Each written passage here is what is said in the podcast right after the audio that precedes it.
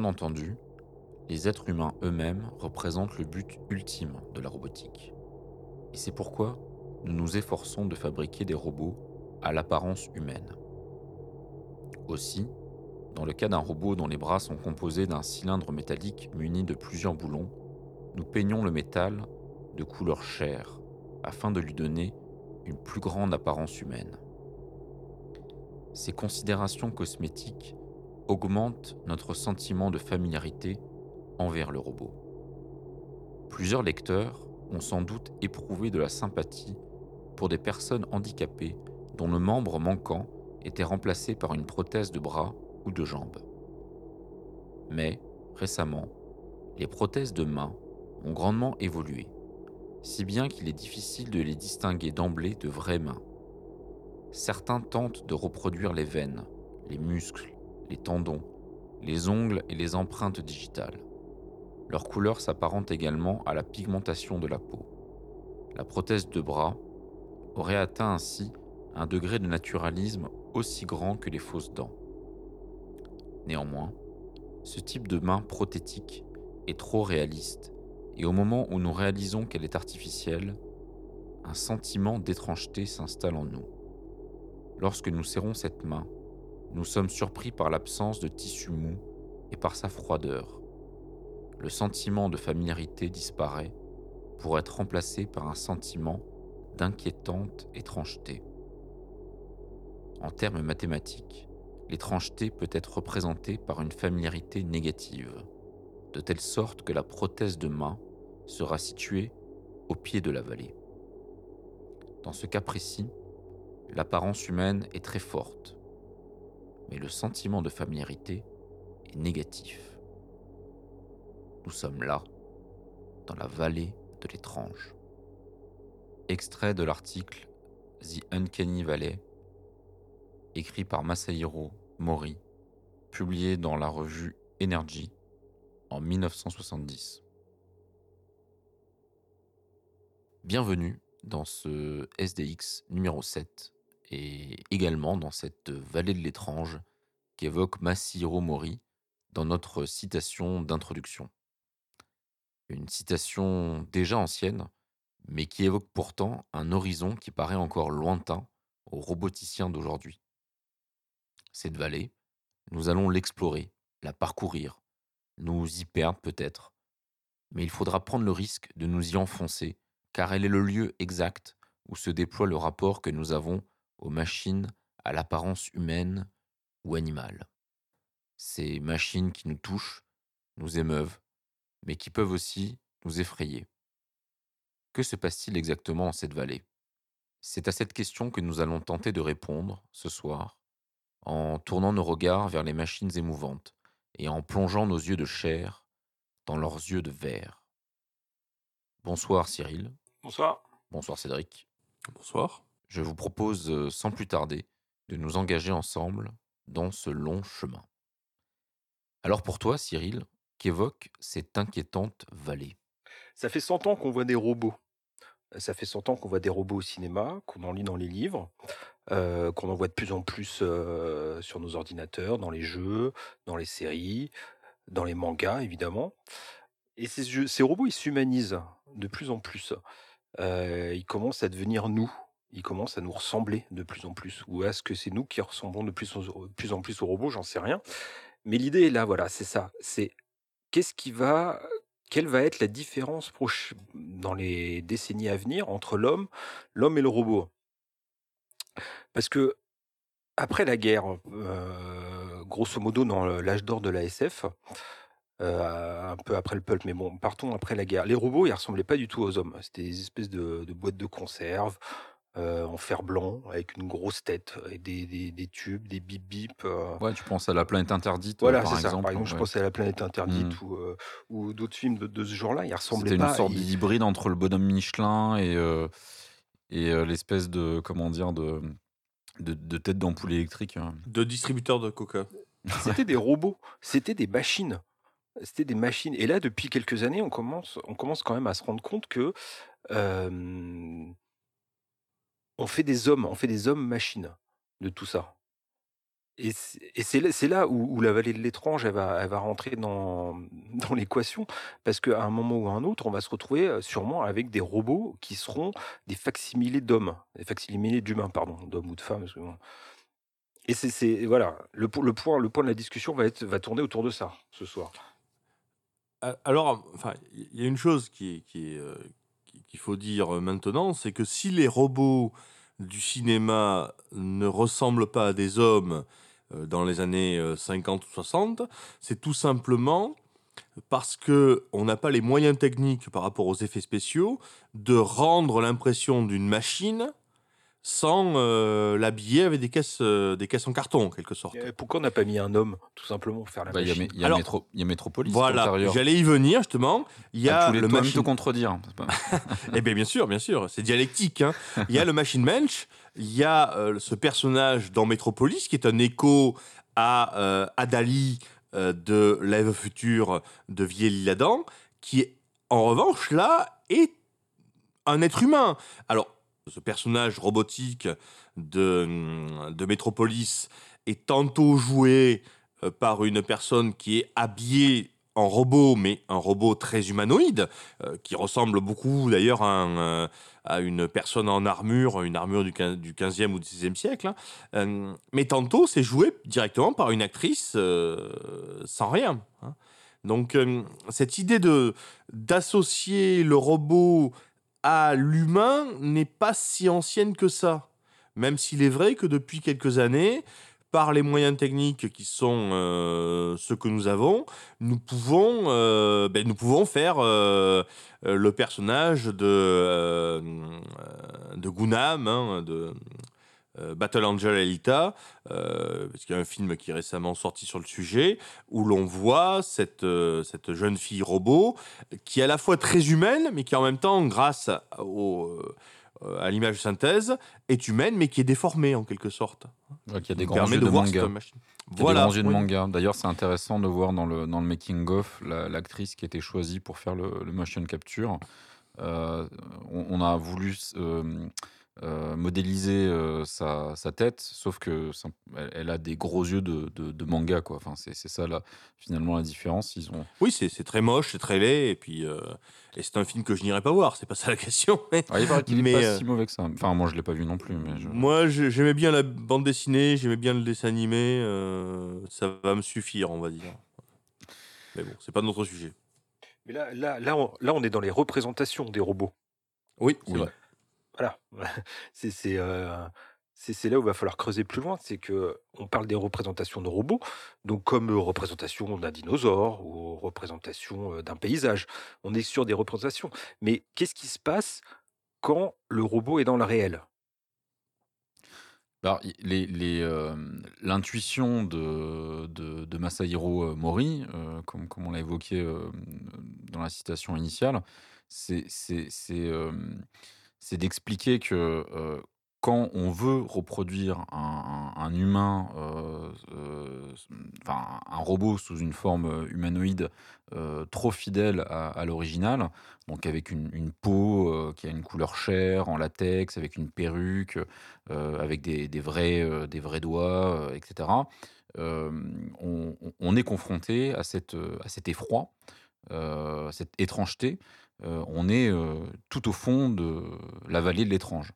Euh, parce que on, a l'impression que ce qu'on a en face de nous, ce n'est plus vraiment une machine, ce n'est plus un objet animé, mais c'est une sorte d'humain raté.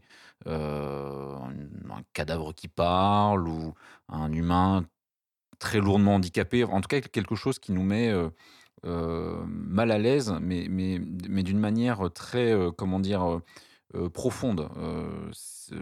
on n'est pas dans, dans, un problème de, de, référence culturelle ou de codes sociaux. Ça, renvoie véritablement à quelque chose d'universel. et c'est vraiment notable de, de, de, voir que c'est un japonais qui l'a compris en premier, qui, a évoqué ce, point-là en premier. Et, et, donc, quand tu parles de représentation dans, dans le réel, on a des robots humanoïdes qui existent. Alors, ça va de petits jouets plus ou moins perfectionnés à des gros robots qui sont utilisés pour, pour la recherche ou parfois pour servir d'hôtes voilà, dans, certaines, dans certains, certaines conventions. Où, il y a même un hôtel au Japon, ils ont utilisé des robots comme, comme personnel. Mais généralement, ces robots-là, on essaye de les rendre sympathiques. Et donc, on, on, fait un pas en arrière par rapport à cette vallée de l'étrange. On essaye de, de rendre leurs traits schématiques. On essaye d'éviter les expressions faciales. Euh, non pas parce que euh, on n'est pas capable de, reproduire une tête avec, euh, avec une bouche qui, qui, qui, qui, qui parle ou des yeux qui pivotent, hein.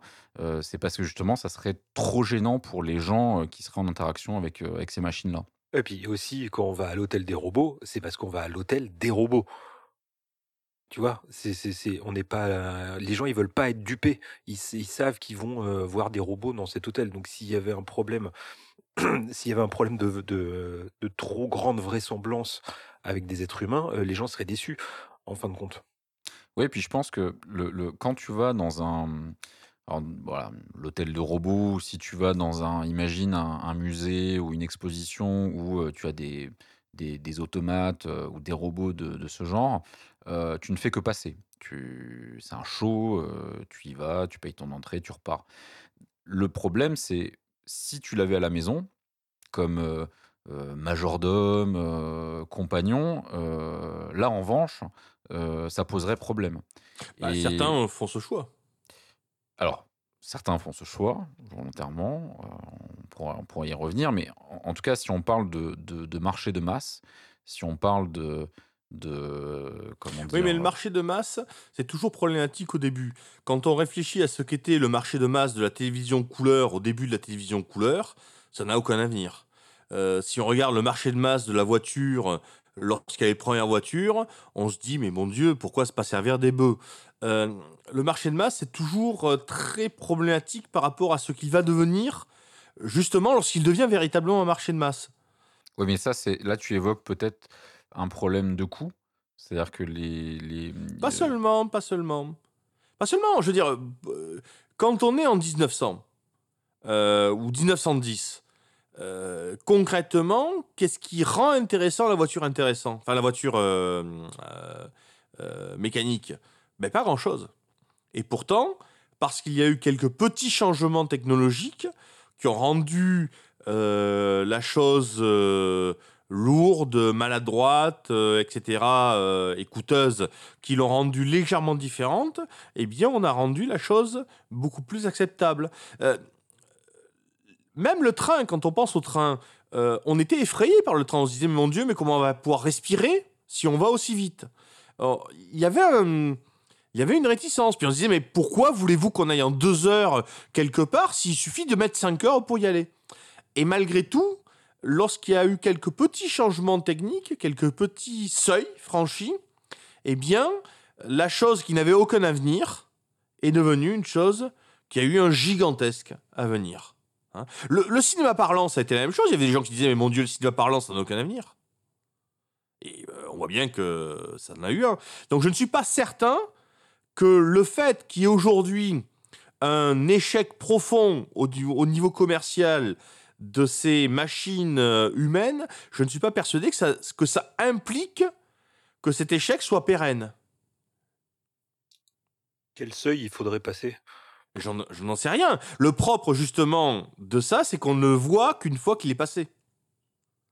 Oui, et puis souvent, c'est le fait d'un accident ou. Euh, bah, après, il y a des pistes, il y a des pistes qui sont évoquées euh, par par Maury. C'est euh, au-delà de la vraisemblance de, de, de la forme. voilà, les yeux, la bouche, il y a le mouvement. Aujourd'hui, c'est vrai qu'on, même les robots les plus perfectionnés, ont ce côté très saccadé dans leurs mouvements qui les rend étranges et, peut-être que le, comment dire la marche à, franchir pour avancer dans ce pour franchir cette, cette vallée c'est c'est avoir des des machines qui sont beaucoup plus fluides en termes de mouvement. Je pense notamment à, la, à, Boston Dynamics, aux fameux robots euh, donc, euh, euh, américains euh, qui sont. Alors, ils, font des robots qui sont humanoïdes et euh, Atlas, par exemple, euh, le fameux robot qui fait des pirouettes, qui est pa- capable de faire du parcours, euh, enfin, si vous Mhm. connaissez les vidéos. Et, et puis, il y a aussi euh, les robots chiens. euh, eux, ils sont vraiment attachés à, à rendre les, les mouvements fluides. Et, et on voit très bien que, euh, que par exemple, leur, euh, leur euh, robot chien, d'ailleurs j'ai oublié le nom, mais peu importe, qui, qui- ils, ils ont fait des démos dans, des, dans des environnements type chantier où euh, le robot escalade euh, des, euh, enfin pas escalade, monte des marches, peut franchir des obstacles. En gros, il arrive à se mouvoir dans un, dans un environnement fait pour les humains. Parce que Mhm. c'est comme ça euh, le but hein, de- du robot humanoïde. hein. C'est-à-dire euh, pourquoi euh, essayer de répliquer l'humain? Parce que ça permettrait d'avoir des robots qui sont complètement adaptables, immédiatement adaptables au, au monde actuel. C'est aussi en un même temps, problème le, économique. Puis en même temps, faut pas oublier que l'être humain euh, a été produit par l'évolution darwinienne pour être adapté à peu près tous les milieux aussi. Quoi. La bipédie, c'est bien pratique euh, sur le sol caillouteux, dans les marais, euh, dans le sable, dans l'eau. ah oui, c'est... donc le robot équivalent à l'être humain n'est pas forcément un robot inadapté à la, à la nature non plus. Quoi. Ouais, donc ju- juste pour euh, terminer, parce que j'ai provoqué moi-même cette digression sur le, sur, sur le, le, le fait d'avoir euh, des humanoïdes qui sont adaptés à, à l'environnement, mais sur, sur le, le- robot chien, euh, il a un mouvement qui est, euh, qui est assez fluide. Euh, Il y a un côté très surprenant, mais j'ai pas l'impression qu'on soit dans cette fameuse vallée de l'étrange. Euh, on, voit qu'il y a une prouesse technique euh, qui, euh, qui est remarquable. On, voit qu'on franchit un palier. Néanmoins, je trouve que c'est assez acceptable. Alors, ils ont fait un TEDx d'ailleurs où un, des con- enfin, des, un des concepteurs de ce robot faisait venir le robot chien sur scène, il faisait jouer avec le public, etc. Et on voyait tout de suite que c'était très sympathique. On était à l'opposé euh, des, des- des robots euh, euh, d'un autre japonais euh, qui est donc Ishiguro, qui est ce japonais qui s'est lui-même cloné sous forme de robot. Euh, et donc lui participe parfois à des, à des événements ou même on, on le reçoit dans le monde entier avec son robot. Alors lui c'est c'est creepy au possible, hein. c'est-à-dire que ces, ces robots humanoïdes, tout, tout le monde est flippé. Quand on est dans la même pièce qu'eux, c'est tout, tout le monde dit qu'ils sont effectivement au, au fond de la vallée quoi. C'est pour ça que je, je- je dis que la, la, la- la- comment dire, le, le mouvement euh, pourrait permettre la, gestion du mouvement, la capacité à se mouvoir dans un, environ- dans un environnement, la fluidité du mouvement, est peut-être l'une des clés pour sortir de, de Bah, la Il y, a- vallée il y a- d'étrange. il y a eu une évolution avec euh, l'utilisation de, de muscles, quoi. Tout simplement, au lieu de faire fonctionner euh, des rouages ou des vérins, on crée euh, des muscles artificiels, ce qui évidemment rend le mouvement euh, beaucoup plus fluide et Chez Boston, chez Dynamics, il y a- des moments quand même où, où ils passent la vallée de l'étrange, où on, on- on est vraiment au-delà de ça. C'est quand on les tape. Je sais Oui. pas si vous, ça, ça vous a Mmh, fait la mmh, même mmh. chose. Alors déjà, on a, on a de l'empathie pour la machine Tout, qui prend tout à le fait, coup. tout à fait. Et tout d'un coup, elle a des espèces de... comme des réflexes pour revenir à sa position, pour ne pas tomber. Alors, elle n'a pas encore des réflexes de défense ou d'aller euh, taper le, le- le gars qui lui a mis une trempe. Il va falloir Mais- le faire, il va falloir le faire. ça. Mais elle, elle a, elle a ces, ces petits mouvements qui, qui nous fait qu'on est humain, parce que euh, voilà, c'est pas des trucs pré... Enfin, si pour elle c'est programmé, pour nous aussi c'est programmé. Mais voilà. oui, pour nous aussi, c'est programmé. C'est oui, ça qui est pour, pour intéressant. nous aussi. Voilà, pour nous aussi c'est programmé. Mais euh, quand on voit ces vidéos avec avec euh, voilà avec ces, mouvements de recul, ces mouvements où il y a un genou à terre et elle essaie de, re- de remonter, ou même quand ils tombent aussi tout bêtement euh, comme des cons, euh, ils n'arrivent pas à monter une marche de 10 cm, c'est à ce moment-là que ça ça marche. Ça marche à peu près autant que quand on regarde un enfant qui apprend la marche. Ouais, d'ailleurs, ce qui- ce qu'ils font souvent, Boston Dynamics, c'est qu'ils ont euh, ces petites vidéos de 2-3 minutes dans lesquelles ils montrent euh, les, euh, les, meilleures performances euh, de leurs robots. Euh, et donc à chaque vidéo, on découvre quelque chose d'incroyable. Enfin, on sent vraiment une progression dans leur maîtrise technique, en particulier du mouvement, comme je disais. Et à la fin, généralement, dans les 10 dernières secondes, c'est une sorte de compilation de tous les fails. donc on voit par exemple, là, la dernière vidéo qui est sortie, je crois, il y a une semaine, c'est une sorte de robot chat hein, euh, sur euh, quatre pattes euh, qui fait des choses incroyables, des pirouettes. et dans, à la fin de la vidéo, on le voit se planter lamentablement, rater tout ce qu'il a. en fait, et ça c'est drôle. Dit, Quand un chat tombe, c'est très amusant aussi. Oui, oui, oui. Bon, j'aime pas les chats non plus, mais c'est l'essence d'Internet, là, les chats. mais, mais, là, mais, mais, là, quand le, quand le robot fail, il, enfin, quand, quand, le robot échoue, euh, il, il, échoue d'une manière euh, robotique. Euh, c'est-à-dire que on, on, voit que il, se rétracte comme un insecte. Enfin, en fait, ah on, sent, on sent quelque chose. On retombe un petit peu dans la vallée de l'étrange. Euh, on a l'impression qu'à un moment donné, je crois qu'ils font le fameux test de, donner un coup et normalement il se redresse. Donc dans, la première partie de la vidéo, il le fait très très bien. Et là, euh, à la fin, donc il, monte un échec et le robot, on a l'impression que les pattes partent dans, un sens qui, enfin, totalement incroyable et c'est hyper dérangeant. C'est assez, drôle en fait. Euh, enfin, c'est, nous, nous, avons tous été à 4 heures du matin à la sortie des boîtes de nuit en étant plus lucide que les autres. Et c'est très dérangeant et très amusant. Oui, mais tu as une manière de, de, comment dire, de, tomber ou de tituber euh, qui est très humaine. Euh, si par exemple, tu avais ton coude qui se repliait à l'envers, ah euh, ou si tu te recroquevillais comme un insecte. oui, ça, c'est les vidéos de skate, ça. voilà, c'est exactement ça. Ouais, je, je c'est encore autre chose. Mais, euh, mais oui, là, il y a. Oui, parce que ça correspond à une blessure. Enfin, si je comprends bien ce que tu veux dire. Mais, euh, mais si la machine était faite pour que euh, la blessure soit impossible ou qu'elle apparaisse véritablement comme une blessure, ça serait sans doute peut-être moins dérangeant. Peut-être. Mais ce qui doit se passer aussi, c'est que comme ils font des, des robots qui, qui ressemblent à des animaux, euh, on, je pense qu'on projette euh, mmh. ce, qu'on attend comme, comme réaction d'un animal de ce type-là. Et d'un coup, on bascule dans, un autre, dans une autre représentation, et c'est là où notre cerveau se dit il y a un problème. Bah, c'est là où la, vallée de l'étrange joue à plein. c'est ça. Raisonnement, Exactement. Parce que nous attendons quelque chose et nous voyons autre chose. Au fond, c'est ça la, la réflexion de, euh, de Maury, c'est que on crée une situation d'attente qu'on mm. ne satisfait pas jusqu'au bout. C'est ça. Euh, en même temps, euh, on peut peser là-dessus par les deux bouts.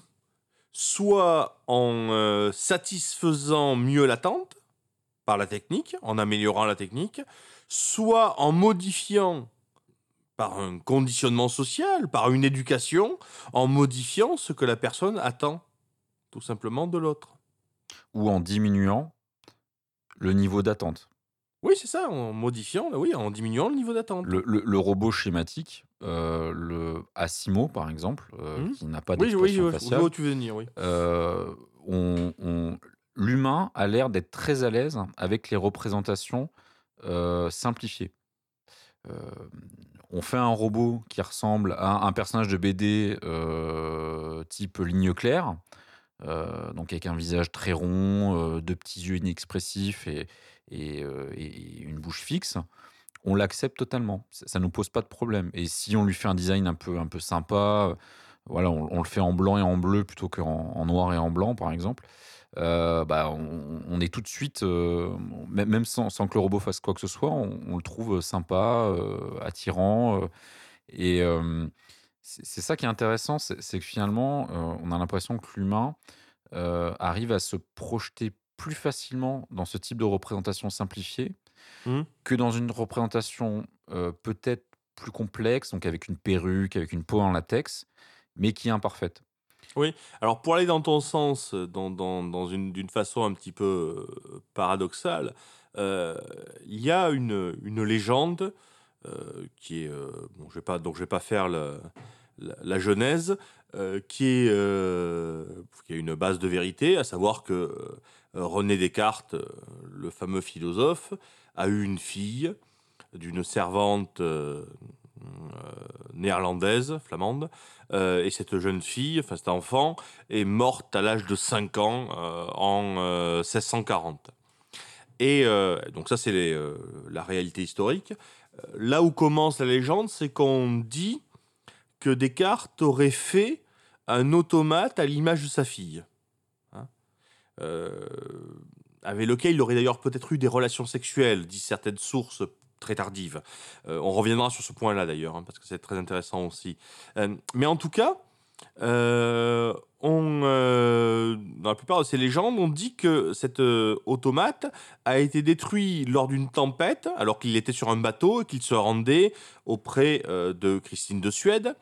Et là où ça devient intéressant et là où ça corrobore ce que tu dis, c'est que lorsque les marins sont entrés dans la cabine de Descartes et qu'ils ont vu l'automate, on attribue cette parole au capitaine d'avoir dit euh, cette enfin je ne me souviens plus la phrase exactement telle qu'elle est enfin telle qu'elle est imaginée parce qu'elle n'est pas rapportée évidemment hein, on est bien d'accord hein.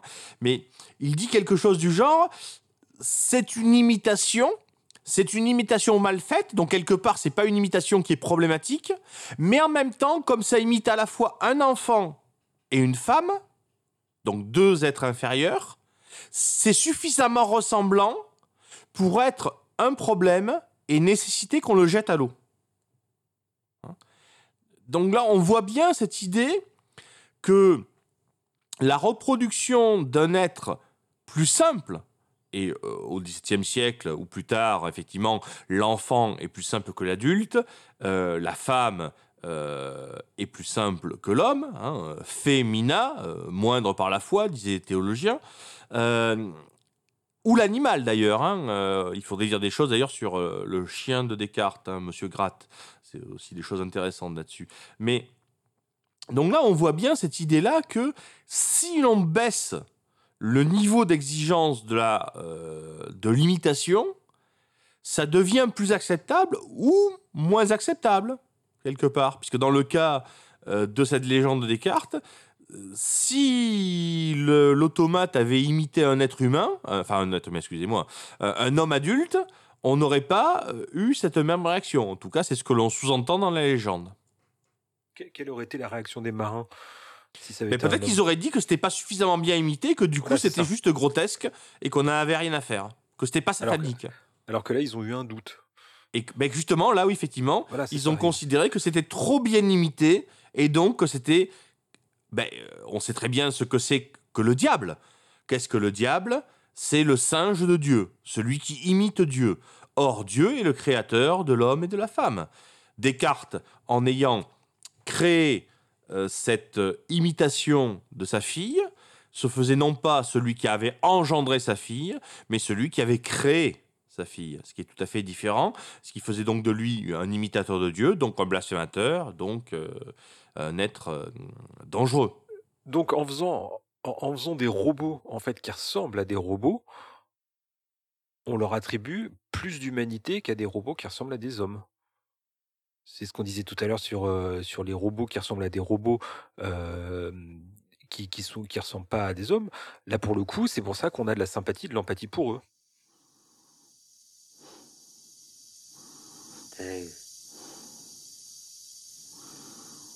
My mind is going.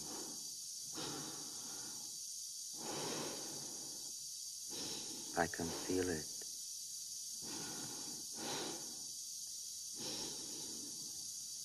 I can feel it. My mind is going.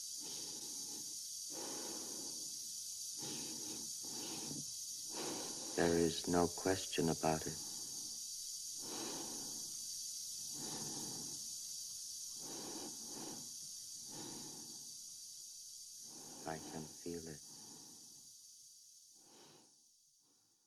Donc on a parlé de Francine, l'enfant, euh, l'enfant robot euh, de Descartes, mais il y a d'autres, euh, il y a d'autres représentations d'enfants qui sont faites actuellement. Alors, c'est pas tout à fait des robots euh, parce qu'ils sont pas animés. En revanche, hein, ils sont extrêmement ressemblants. Euh, voilà, quand on les a en face de soi. Alors, évidemment, là, ça, ça, fait bien peur parce que euh, parce qu'ils bougent pas et puis ils sont très ressemblants. Mais il faut imaginer dans quelques années quand ils vont commencer à cligner des yeux, à s'agiter, à, faire tout ce que font les enfants, sûrement des déjections ou des choses comme ça. Euh, là, on va atteindre autre chose. Je parle des, des poupées reborn. Euh, évidemment, on a, on a, tous vu ces, ces, images avec ces femmes euh, qui, qui, voilà, qui s'occupent de ces poupées. Alors, j'aime pas trop le terme de poupée parce que pour elles, elles projettent véritablement une, une naissance une naissance qui s'est mal passée en général. Quoi. oui, alors évidemment, il y a un trauma à chaque fois. Souvent, souvent. Pas à chaque fois, mais souvent. Oui de, tout ce que j'en ai lu, c'est quand même à chaque fois, c'est des histoires, c'est des, des vies, des vies cassées, quoi, pour, pour arriver à, ça. Et, ces poupées, elles sont vraiment très ressemblantes. C'est d'ailleurs étonnant qu'il n'y ait personne pour l'instant qui en ait vendu des motorisés. Je sais pas ce que vous en pensez, mais moi, ça me paraît étonnant que personne s'est jeté sur l'occasion pour le faire. Bah, disons que comme ce sont des, des reproductions d'enfants très très jeunes, et en position de sommeil, quelque part, la motorisation ne s'impose pas immédiatement, on va dire. Mais rien qu'un mouvement, tu vois, un mouvement de poitrine pour les faire respirer. Ou... Alors après, c'est peut-être pas ce que ces femmes recherchent. Non, effectivement. Euh, Mais en tout cas, c'est pas inutile de parler de cela parce que là, nous sommes dans l'imitation et nous sommes dans euh, la fameuse vallée de l'étrange. Euh, parce que et, là, nous y sommes d'ailleurs d'une façon très, très étrange, si je peux dire. On est étrangement dans la vallée de l'étrange. Parce que euh, je n'ai jamais euh, été euh, en présence matériellement d'une de ces reproductions, mais d'après les photos que j'ai vues, d'après les témoignages que j'ai lus, pour beaucoup de personnes, avant qu'il y ait le malaise, il y a une impossibilité de voir qu'il y a un problème. C'est-à-dire qu'on voit un bébé.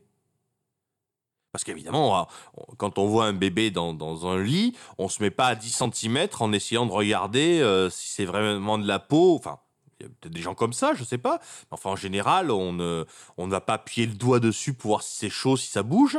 Euh, on va pas mordre pour savoir si ça saigne. Euh, donc, euh, il y a un moment, visiblement, où il y a un doute. Enfin, il y a un doute, il n'y a même pas de doute, il y a une certitude. Et donc, du coup, quelque part, pour le coup, on l'a franchi, la balade de l'étrange. C'est-à-dire qu'on est en face d'un être qui n'est pas un être vivant, et en même temps, on l'accepte comme un être vivant. C'est ça qui est dérangeant, finalement, là-dedans. C'est que ces, euh, machines primitives, qui sont simplement, en quelque sorte, des oui, des poupées, je sais bien que tu n'aimes pas trop le mot, mais après tout, pourquoi pas, des poupons, hein, euh, font illusion non seulement pour euh, la femme qui s'en occupe et qui effectivement, ben, enfin, je veux dire, c'est effectivement bien souvent des femmes qui ont eu des, des, bébés qui meurent, etc., et qui, qui, bon, elles font comme elles peuvent pour se, pour, pour échapper à, à, l'horreur de ce genre de perte, quoi. Et mais même pour ceux qui en sont témoins, ils il ne voit pas. Donc là, la vallée est franchie. Mal, euh, en trichant si vous voulez, mais elle est franchie. Et, à contrario, ça me faisait penser à ce, sculpteur, c'est quoi? C'est Mueck, non? Euh, Il fait des statues ultra réalistes. Oui. Avec, des vêtements et souvent ils ont des, elles ont des tailles colossales. J'ai pas évidemment, je, viens juste d'y penser. Oui, oui, oui, oui. Et pour en avoir vu certaines, alors évidemment, quand tu rentres dans une pièce et qu'il y a une tête qui fait 4 mètres de large, qui est posée comme ça, tu, tu sais que c'est pas vrai. Voilà, c'est ça, ça va pas. Et puis en fin de compte, plus tu l'observes, parce que le, niveau de détail est, incroyable, parce que rien que l'œil, il est plus gros que ta tête. Donc mmh, mmh. le, le, niveau de détail est, est, stupéfiant. Et, et, là, et, et tu l'acceptes. Tu, tu, te dis, ah bah oui, tiens, bon, pourrait y, pourrait y avoir des titans comme ça autour de nous, gigantesques. c'est tu, tu, finis par, tu finis par accepter l'humanité de cette statue, de cette sculpture, de cette œuvre d'art, et parce que tu l'as en face de toi. C'est euh, c'est assez troublant, euh, plus, euh, presque plus que des dinosaures ou des choses comme ça qu'on verrait dans les musées. Hein, mmh, mmh. C'est très à la mode de voir ces choses, même des T-Rex animés et tout. Ils bougent de façon très robotique, mais là, ouais, ouais, c'est ces grosses statues, Peut-être ouais, justement ouais, parce que c'est de la statue. oui, oui, parce que c'est de la statue, ouais. Et puis aussi le niveau de le le niveau de réali oui, parce que ça bouge pas et puis le niveau de réalisme, il est incroyable, hein. C'est, heu, le le là, c'est pas enfin, tu vraiment l'impression de voir de la peau et des des poils, quoi. C'est, heu, c'est tu pas l'impression de voir du latex, hein. Mmh Sur, sur les bébés reborn, euh, le, le lien avec, euh, avec la, la- la thématique du jour, c'est effectivement pas la, la- la mécanisation, c'est pas l'aspect machine, puisqu'il n'y a au- aucune interaction, il y a- rien n'est Pour l'instant, pour automatisé l'instant. Pour l'instant.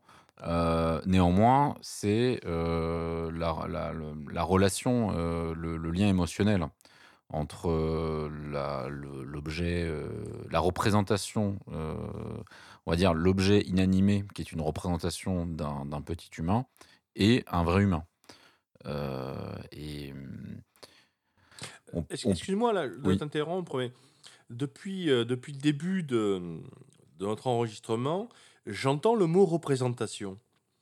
Euh, Est-on sûr que c'est de la représentation? Je veux dire par là que la représentation est un concept qui sous-entend que la chose que l'on voit n'est pas la chose que l'on veut voir. Qu'il y a en quelque sorte quelque chose derrière. Or, cela ne va pas de soi. L'œuvre d'art, par exemple, peut être là pour montrer quelque chose qui est derrière elle, ou la, euh, ou la statue, par exemple, hein, mais elle peut être aussi sa propre femme. Euh, quand nous faisons une sculpture euh, d'un d'un poilu mort en, en 14 sur un monument aux morts, c'est une représentation, on est bien d'accord. Nous- ce- cette statue du poilu n'est pas un soldat. Mais lorsqu'il y avait les statues euh, des dieux grecs, il n'est pas certain que la statue du dieu grec ne soit pas le dieu grec. Et si je fais ce détour par, par l'art, c'est que je ne suis pas absolument certain que la femme qui est attachée à ce reborn soit attachée à la représentation d'un enfant. Et est peut-être attaché réellement à cet objet en tant qu'il est ce qu'il est. Je veux dire par là qu'elle est peut-être à la fois plus naïve et plus subtile et plus fine que ce que l'on peut croire. Peut-être qu'on se croit fin en se disant au fond elle est attachée à un objet qui est là pour autre chose, mais peut-être qu'au fond, elle sait très bien ce qu'elle a dans les mains, elle l'assume et elle l'utilise d'une façon presque consciente pour gérer son, son, sa douleur. De même que ceux qui ont des real dolls ne sont pas forcément des gens qui se disent j'ai une imitation de femme. Il y a peut-être autre chose.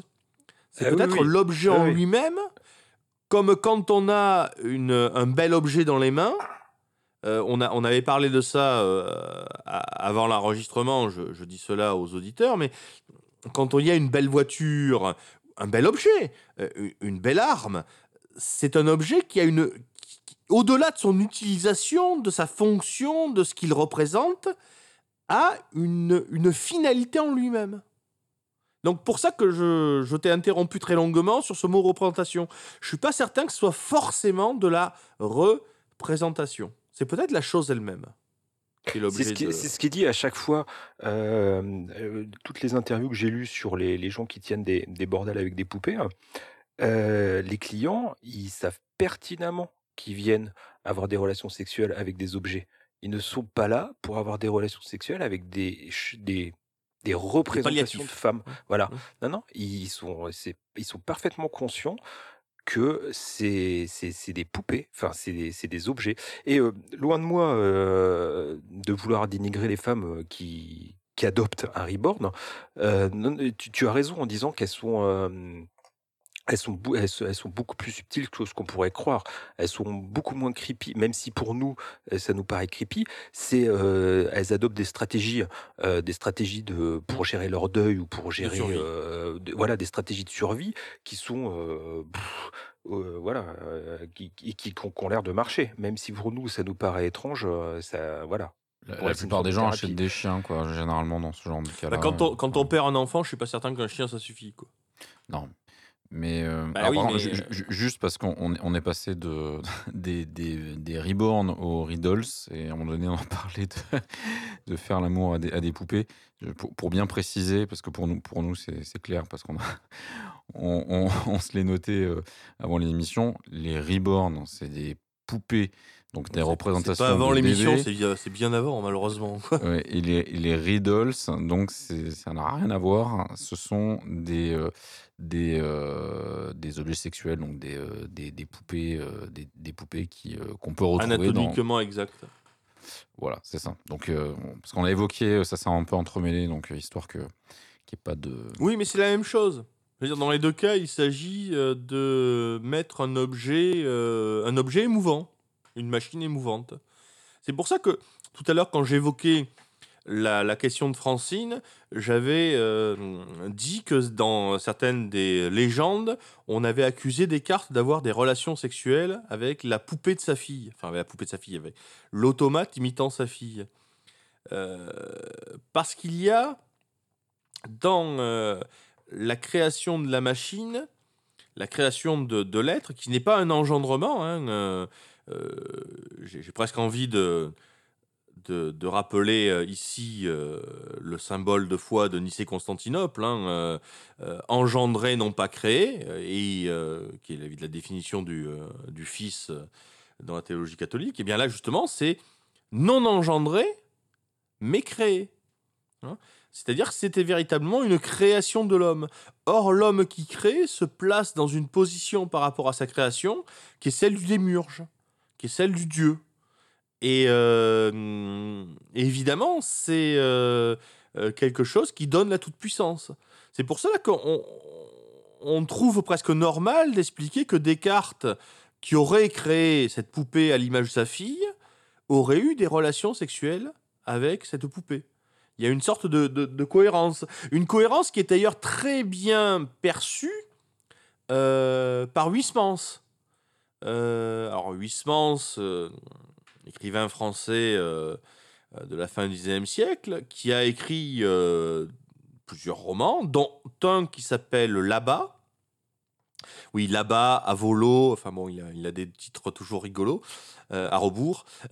Et dans là-bas, il fait dire à un de ses personnages, Durtal, il me semble, euh, il fait dire une, chose assez intéressante sur le, pygmalionisme. Euh, il s'agit de l'inceste spirituel, c'est-à-dire c'est le créateur qui a une relation sexuelle avec sa créature, et qui est donc un, acte incestueux euh, au carré. En quelque sorte, celui qui a un enfant et qui a une relation sexuelle avec son enfant, comme si Descartes avait eu des relations sexuelles avec la, petite Francine avant sa mort, euh, aurait commis un inceste simple. Euh, simple au sens théologique du terme. Alors que celui qui a une relation sexuelle avec sa création matérielle, avec sa création de son esprit, hein, création matérielle de son esprit, commet un inceste spirituel qui est l'inceste du Dieu qui couche avec sa propre création et qui donc singe l'acte euh, de la conception de Jésus à travers Marie. Hein, je, Peut-être que je m'égare un petit peu dans cette longue digression, mais euh, c'est pour ça que le Real Dolls et le Reborn sont très liés.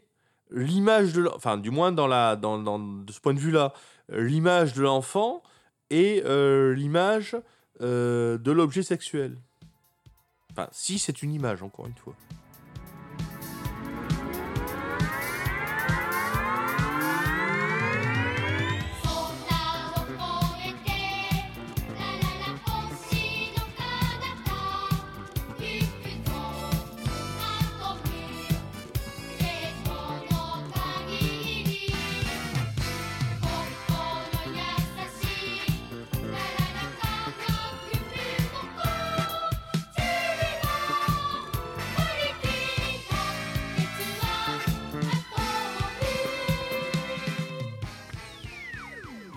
Donc on, évoquait euh, à l'instant les, robots sexuels, les, les riddles. Euh, ça me paraît important d'en parler euh, à ce moment-là parce qu'on sent bien que la robotique euh, aujourd'hui, euh, donc au tout début du XXe siècle, euh, est très liée à, la R&D, euh, donc les, Japonais sont, sont en pointe là-dessus. On essaye de- d'imaginer, de, construire des, des, des robots qui arrivent à, marcher, à, simplement à se mouvoir sans, sans, trop se casser la gueule. Mais si ça doit décoller économiquement, c'est un peu comme Internet. Ça sera avec le porno, ça sera avec l'avènement la, avec des, des, des, premiers robots sexuels ça existe déjà aujourd'hui. On sent que ça, c'est en croissance. Euh, c'est pas encore totalement mainstream. mais je pense que si cet usage doit se généraliser, ça se fera dans les années qui viennent. On n'a pas parlé des robots, des robots tueurs, mais bon, je pense que c'est aussi la, deuxième piste la plus, la plus probable pour, pour l'émergence d'une vraie, d'une vraie industrie robotique au XXIe siècle. Mais oui, la sexualité, ça reste un, un motif très, c'est un moteur très important dans, dans l'avènement d'une, d'une industrie. Mais là, encore une fois, on va rapidement retomber dans la vallée de l'étrange. Est-ce que d'ici que toutes ces machines, si on veut vraiment avoir un ersatz de relations humaines, de, enfin de relations sexuelles avec un humain, avec une machine, ça va vraiment, vraiment, vraiment être compliqué. Pour avoir vu deux, trois vidéos avec des real dolls, mmh, c'est c'est pas c'est pas folichon, hein. C'est c'est pas foufou, hein. C'est et là tu te dis qu'il va vraiment falloir un siècle de technologie avant que ça soit vraiment performant. En même temps, si tu as vu les mêmes vidéos que moi, à savoir des vidéos japonaises, forcément, euh, non, c'est non, ah toujours étrange. oui, mais oui, mais partons du principe que le porn japonais est toujours étrange. Mais euh, en fait, ça. non, non, non. En l'occurrence, non, c'était pas, c'était pas du tout japonais. C'était, je suis pas européen ou américain. Mais bon, c'était vraiment pas. Ouais, ouais, c'était, ça, ça, ça marchait pas euh, étrangement. Mais, peut-être que peut-être que ça, ça suivra la même tendance que les les, les robots servants. Et, et peut-être pas. Peut-être pas. Mais non, non, parce que oh, regarde, on parlait de la voiture ou on parlait de, la, télévision couleur, de ces choses-là, mais ça touche pas au propre de l'intime humain. Le en l'occurrence, la voiture, c'était le déplacement. la télévision, c'est quoi? Bon, le, divertissement, la, oui, la vision. Mais là, ça, touche quand même quelque chose de, de plus profond en nous, la sexualité. Tu, tu fais du romantisme là. Non, non, non, non, ça touche de quelque chose de plus profond, je pense, que le déplacement. Mmh, oui, sans Attends, si l'industrie porn, elle est aussi importante, euh, c'est voilà, c'est que ça, Elle n'est pas plus importante que les voitures, que l'industrie du ah, déplacement. Ah si. Quoi, il euh, y, a plus d'argent généré par la, la pornographie que par les voitures, les trains et les avions? Peut-être pas les trois réunis, mais euh, peut-être pas les trois réunis. C'est un threesome, quoi. non, mais euh, non, je comprends ce que tu veux dire. Effectivement, euh, ça touche à quelque chose qui a une, une certaine sacralité encore aujourd'hui. Euh, bon, d'une part, ça peut, cette sacralité peut disparaître. après tout, l'usage massif de Godemiché par les jeunes femmes est apparemment largement diffusé. Oui, mais attention, les, les sextoys, ça existe. Euh, c'est mainstream, mais il n'y a pas de, de, de, relation émotionnelle avec, euh, avec un sextoy, tu vois. C'est, ah, j'en sais pas, j'en ai pas donc. mais, euh, mais tu rigoles, mais alors attends. il se trouve que quand j'étais plus jeune, j'ai lu Brantôme, grand écrivain du XVIe siècle, et Brantôme parle assez longuement des Godemiché dans l'entourage de Marie de Médicis. Et je me demande s'il y a un moment où il ne parle pas de, euh, d'une, de, de, de, femmes qui parlaient d'un certain attachement à l'égard de leur, de leur objet. En, enfin, il euh, faudrait retrouver. Euh, c'est dans le. Enfin, je sais plus dans quel texte c'est de Brantôme, parce que j'ai lu Brantôme il y a très longtemps quand même. Hein. Mais puis en fait, je lisais pas Brantôme pour ça, hein. je lisais Brantôme pour, autre chose. Mais bon, évidemment, j'ai retenu que ça, je vous rassure.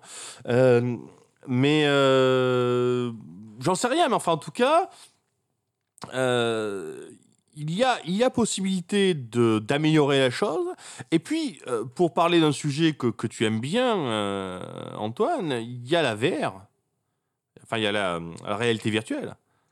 le robot sexuel plus un casque de réalité vi- virtuelle, les robots sexuels aujourd'hui sont très proches, enfin sont, oui, sont quasiment euh, au, euh, au niveau de parvenir à rendre l'effet mécanique.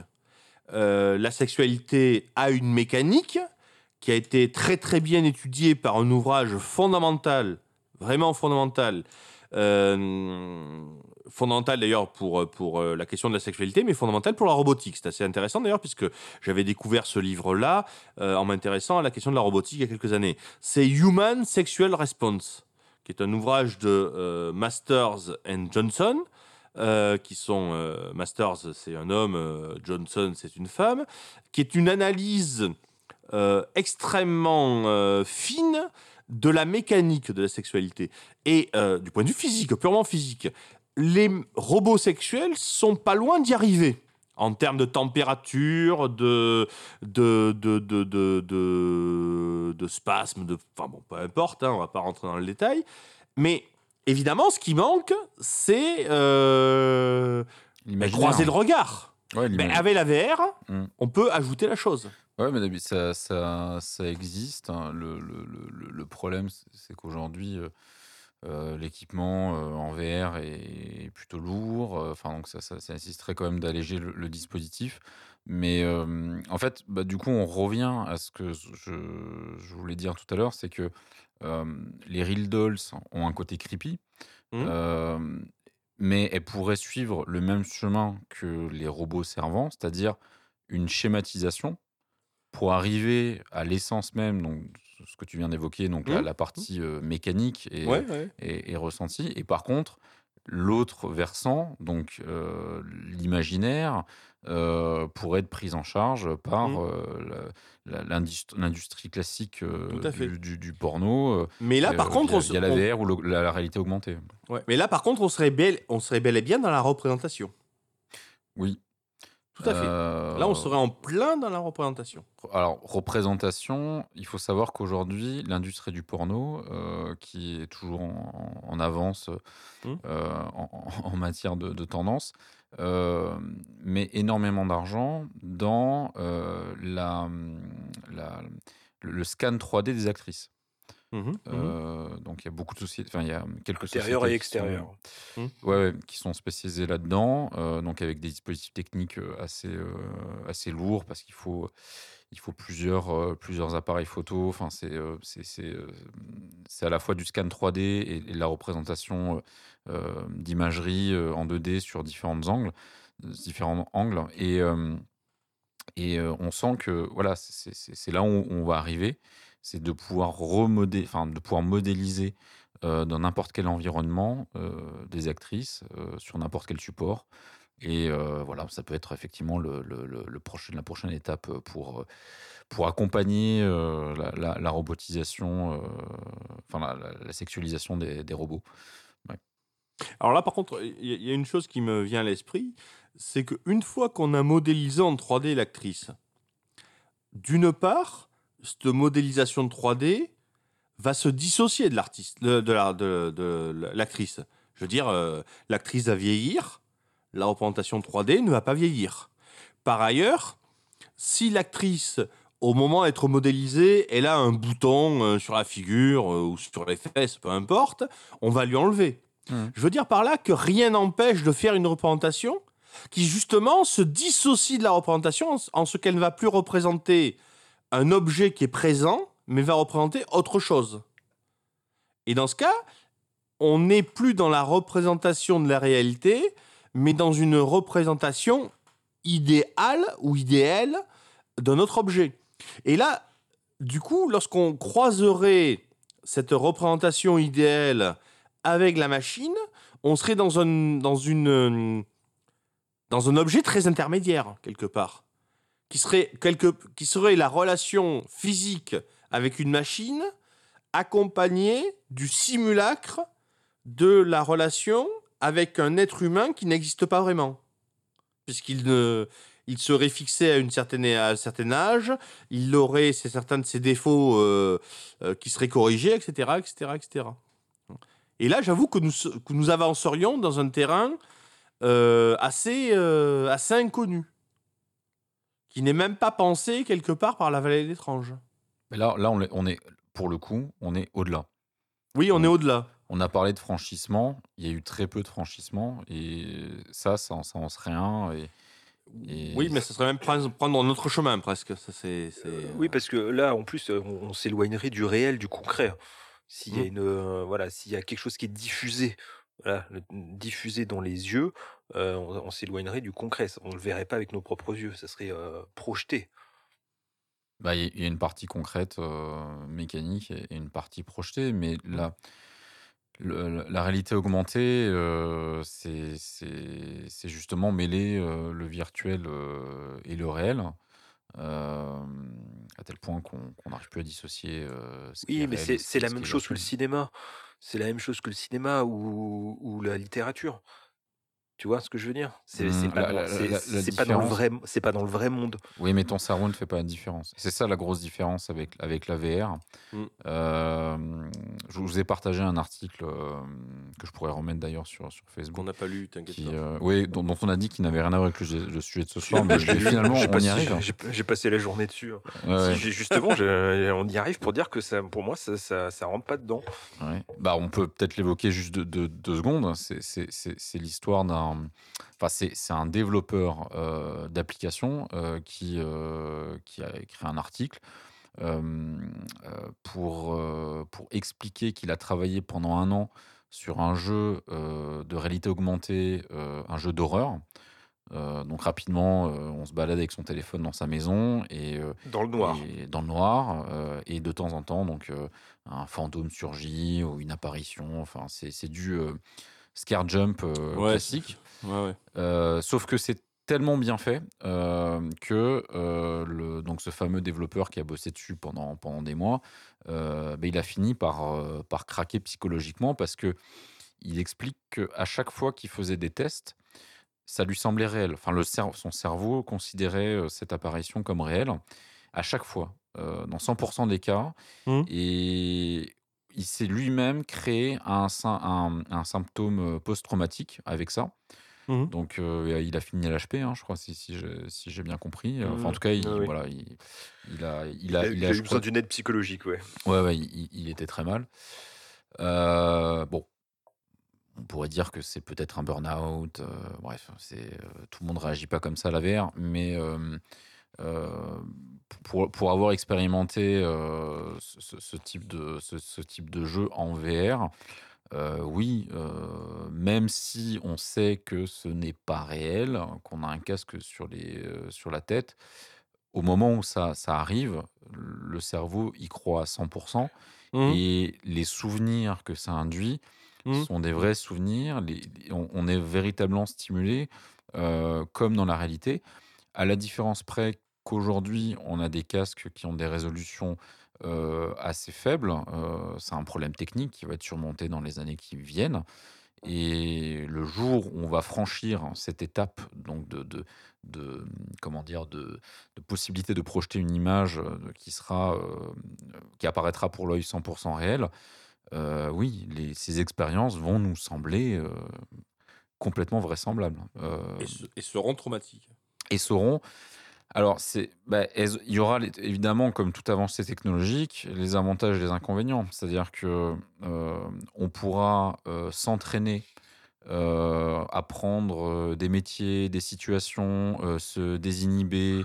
Surmonter euh, ses phobies, ouais, ouais.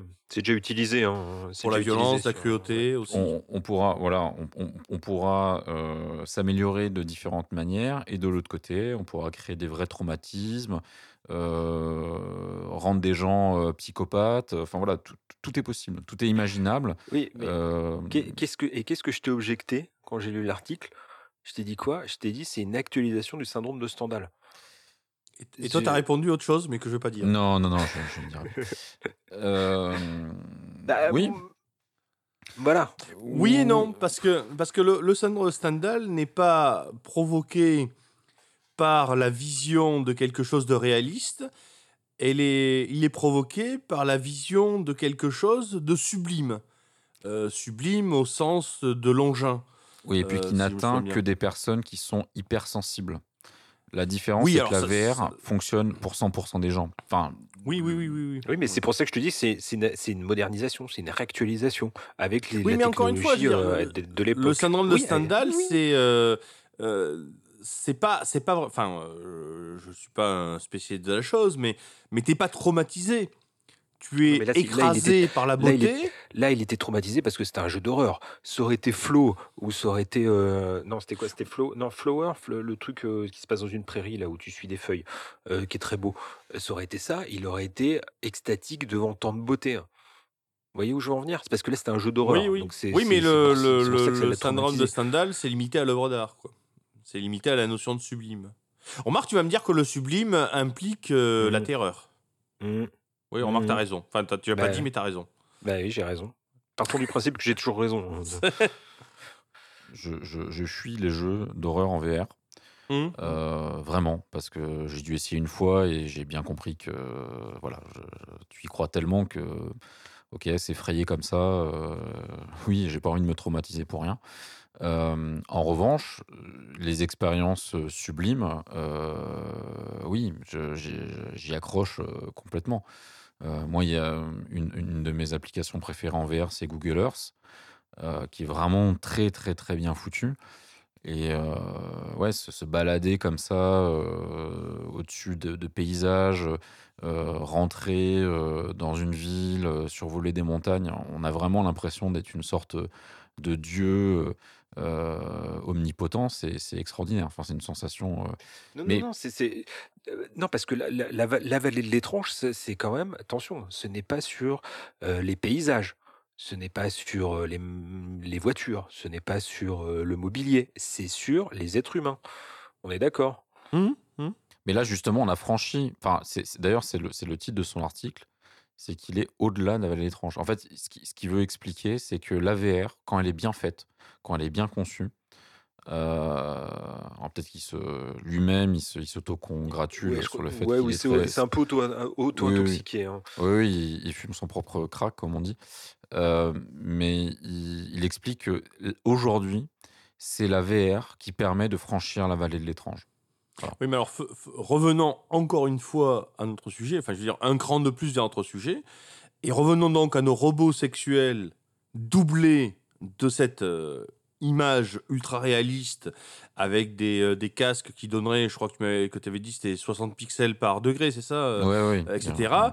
euh, quel serait le résultat? Est-ce que, est que l'on aurait la sensation, je veux dire, le lendemain, est-ce qu'on se dirait, est-ce qu'on se dirait, voilà, euh, j'ai eu euh, une relation avec, euh, avec du caoutchouc, euh, est-ce qu'on arriverait à se persuader que c'est vraiment avec du caoutchouc? Enfin, du Ou est-ce, qu'on, euh, serait dans le cas de ces femmes qui, qui vont coucher leur reborn tous les soirs dans leur petit Oui, effectivement. Peut-être qu'on serait dans un stade, même peut-être pire, bien au-delà. Parce que je pense encore une fois que ces femmes-là savent ce qu'elles font. Mais Oui, mais justement, est-ce que nous, nous, nous on, le saurait, on le saurait? On, on aurait oui, mais, une mais nouvelle oui, forme de sexualité. Peut-être qu'on serait plus attiré encore par ça que par la réalité. Parce qu'il y a aussi ça comme danger, quoi. Peut-être que le, peut-être que l'imitation de la réalité ou le simulacre ah ou la. C'est peut-être, mieux que le sexe. Euh, oui. c'est peut-être mieux que le sexe humain, hein, oui. Ou que l'autre réalité, parce que encore une fois, je, m'appuie sur ce bouquin, la Human Sexual Response, qui est très bien fait, quoi, euh, qui explique vraiment euh, avec euh, des des, des, des, des détails extrêmement extrêmement précis que l'on peut créer des états extrêmement euh, euh, intenses avec des très petites variations, mais qui sont, qui sont calculables en partie. Hein. Et qu'évidemment, ben, le corps de l'autre, euh, ben, c'est pas une machine qui calcule ce qu'il faut qu'il euh, qu'il donne euh, à l'autre pour lui procurer le plus de plaisir. Or, une machine, elle, pourrait le faire. Oui, de toute façon, c'est la promesse de, de la euh, euh, c'est de permettre de, d'aller au-delà de, hum, comment dire, de proposer des expériences euh, qui soient Voilà. totalement, euh, totalement réelles et, et- et- et le cerveau n'arrivant pas à dissocier euh, ce qui est réel et ce qui ne l'est Totalement pas. réel, mais, mais impossible. Enfin, c'est ça qui est. euh, c'est du coup, la, la vallée étrange, c'est quoi la vallée étrange C'est de dire euh, ce qui imite le réel est dérangeant euh, jusqu'à ce que ça l'imite parfaitement. Mais si on imite, euh, enfin, si on fait autre chose que le réel, On en revient finalement à ce qu'on disait tout à l'heure avec les, euh, les petits robots avec leurs grands yeux euh, et leurs couleurs euh, bleu et blanc et leur, et leur visage de, de personnages de manga. Mm. Hein. Est-ce que finalement on ne peut pas appliquer cette logique-là de l'utilisation de ce qui nous parle le plus hein, euh, mais est-ce qu'on peut pas l'utiliser pour, pour autre chose hein?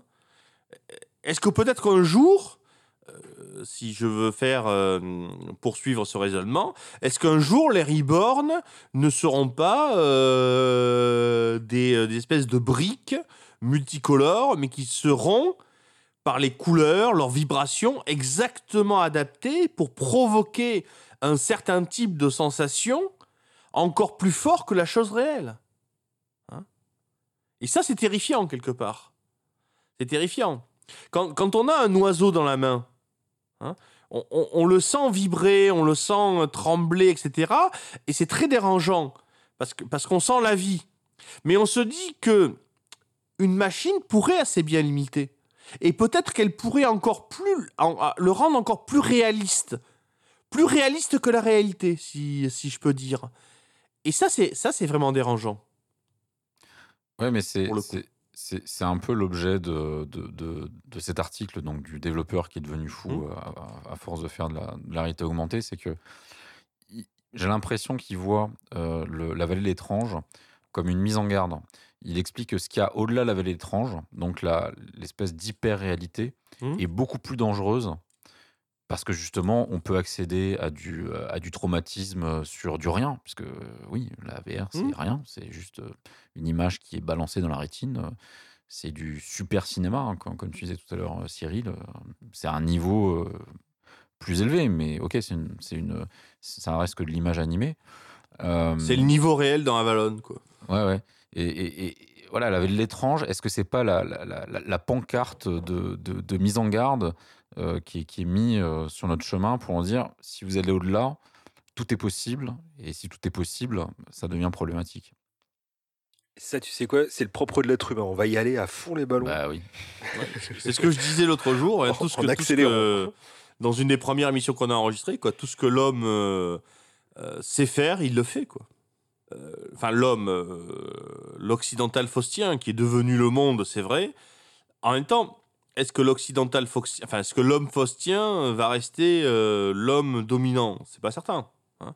Déjà parce que c'est bien gentil d'être faustien, mais enfin, comme on l'a vu dans une émission récente, parfois ça pète dans la gueule. hein, faut quand même le dire. Parfois. Ça pète dans la gueule, hein, oui. Pas. Enfin, parfois, ou presque toujours. hein. voilà. Mais c'est bien gentil de passer des accords avec le diable, mais en général, bon, euh, euh, c'est lui qui gagne.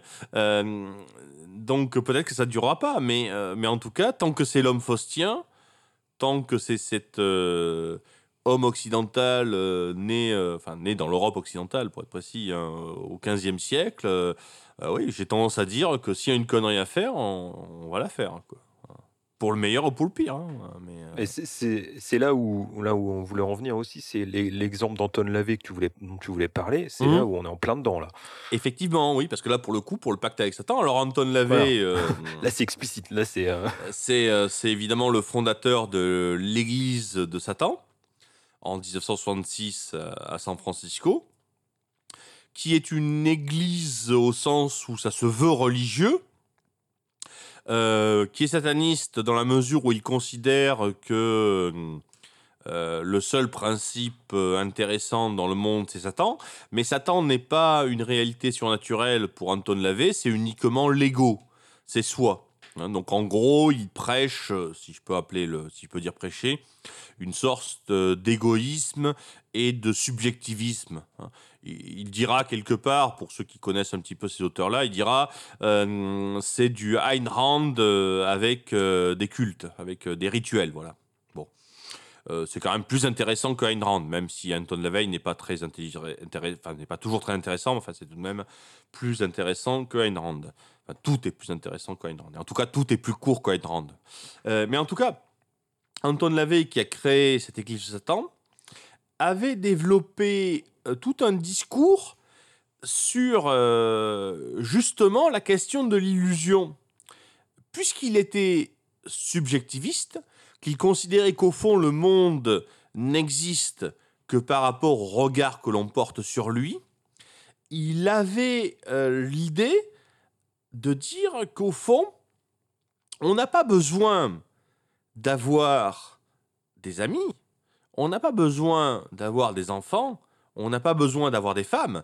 Et Antoine Lavey a, eu des femmes, hein, euh, des femmes euh, très belles d'ailleurs, hein, même si euh, on peut euh, considérer que euh, Jane Mansfield, même s'il a eu des relations très proches avec elle, n'a jamais été sans doute euh, sa maîtresse, et que Marilyn Monroe, quoi qu'il en ait dit, il a peut-être éventuellement peut-être croisé, mais enfin c'est tout.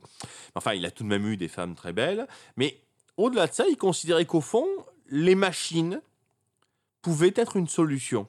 Et alors évidemment, il a fait ça dans les années 70, donc euh, 70-80, donc avec un niveau très bas. Mais dans son euh, sous-sol, dans le sous-sol de la maison qu'il habitait, ce qu'on appelait la, la maison noire, parce qu'elle était pe- peinte toute noire, hein, euh, bah, c'est un sataniste quand même, il faut, faut vendre la chose.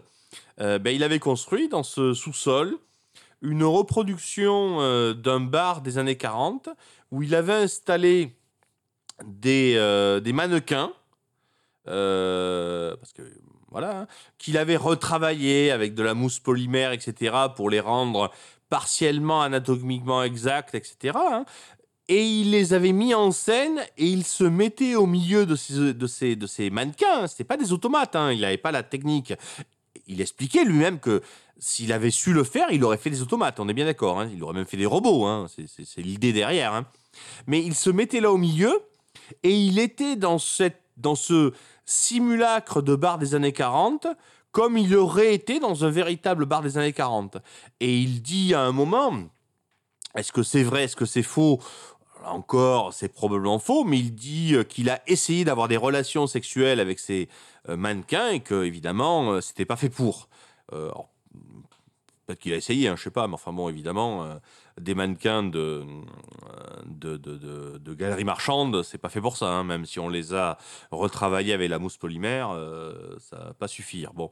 Mais enfin, en tout cas, il avait développé tout un discours là-dessus et il disait au fond, qu'est-ce que c'est que le paradis sataniste, enfin, selon son satanisme à lui, bah, c'est au fond de vivre au milieu de ces machines, de machines qui n'existent que pour soi, qui n'ont de finalité que pour soi, et qui peuvent euh, créer le monde parfait. Pourquoi c'était un bar des années 40 Parce que pour Anton Lavey, euh, l'âge d'or, c'était ces années 40. hein. c'est l'âge où il était adolescent au fond. hein. C'est toujours pareil. Vous savez, hein, euh, l'homme est assez. Il y a des constantes anthropologiques. En général, l'âge d'or, c'est quand on est adolescent. Hein. Euh, c'est pour ça que dans, dans ce podcast, on parle souvent des années 80 euh, et que ceux qui sont nés plus tard parleront des années 90 ou des années 2000, etc. Hein, euh, Sénèque dit quelque part euh, qu'il soit boisé ou montagneux, les paysages de l'enfant sont toujours les plus beaux. Eh bien, euh, qu'il soit plein de, bornes d'arcade euh, dans les stations balnéaires des années 80 ou de d'autres choses dans les années 90, bah, les, ces paysages d'enfants sont toujours les plus beaux. Et donc, pour Anton Lavey, c'était ces années 40. Et donc, pour lui, ces robots, c'était ce moyen de faire l'économie de l'être humain et de tout ramener à lui. Hein, donc on voit là, avec Anton Lavey, une volonté de, théoriser le robot serviteur et, euh, et d'essayer de créer quelque chose. Alors encore une fois, euh, avec euh, des faibles moyens. Mais alors ce qui est intéressant, et je terminerai là-dessus, ce long tunnel que j'ai inauguré il y a déjà trop longtemps, en disant que l'aspect sexuel était décisif pour lui pour avoir des relations avec ces machines éventuellement, mais même simplement pour les placer en situation sexuelle. hein. Il avait dans ses euh, mannequins, il avait mis des mannequins, une mannequin prostituée à côté du mannequin d'un euh, chauffeur de taxi qui l'embarquait, etc. Donc il y avait un aspect sexuel qui était très important. Et c'est là où je veux en venir pour terminer, il ne faut jamais oublier l'étymologie du mot robot.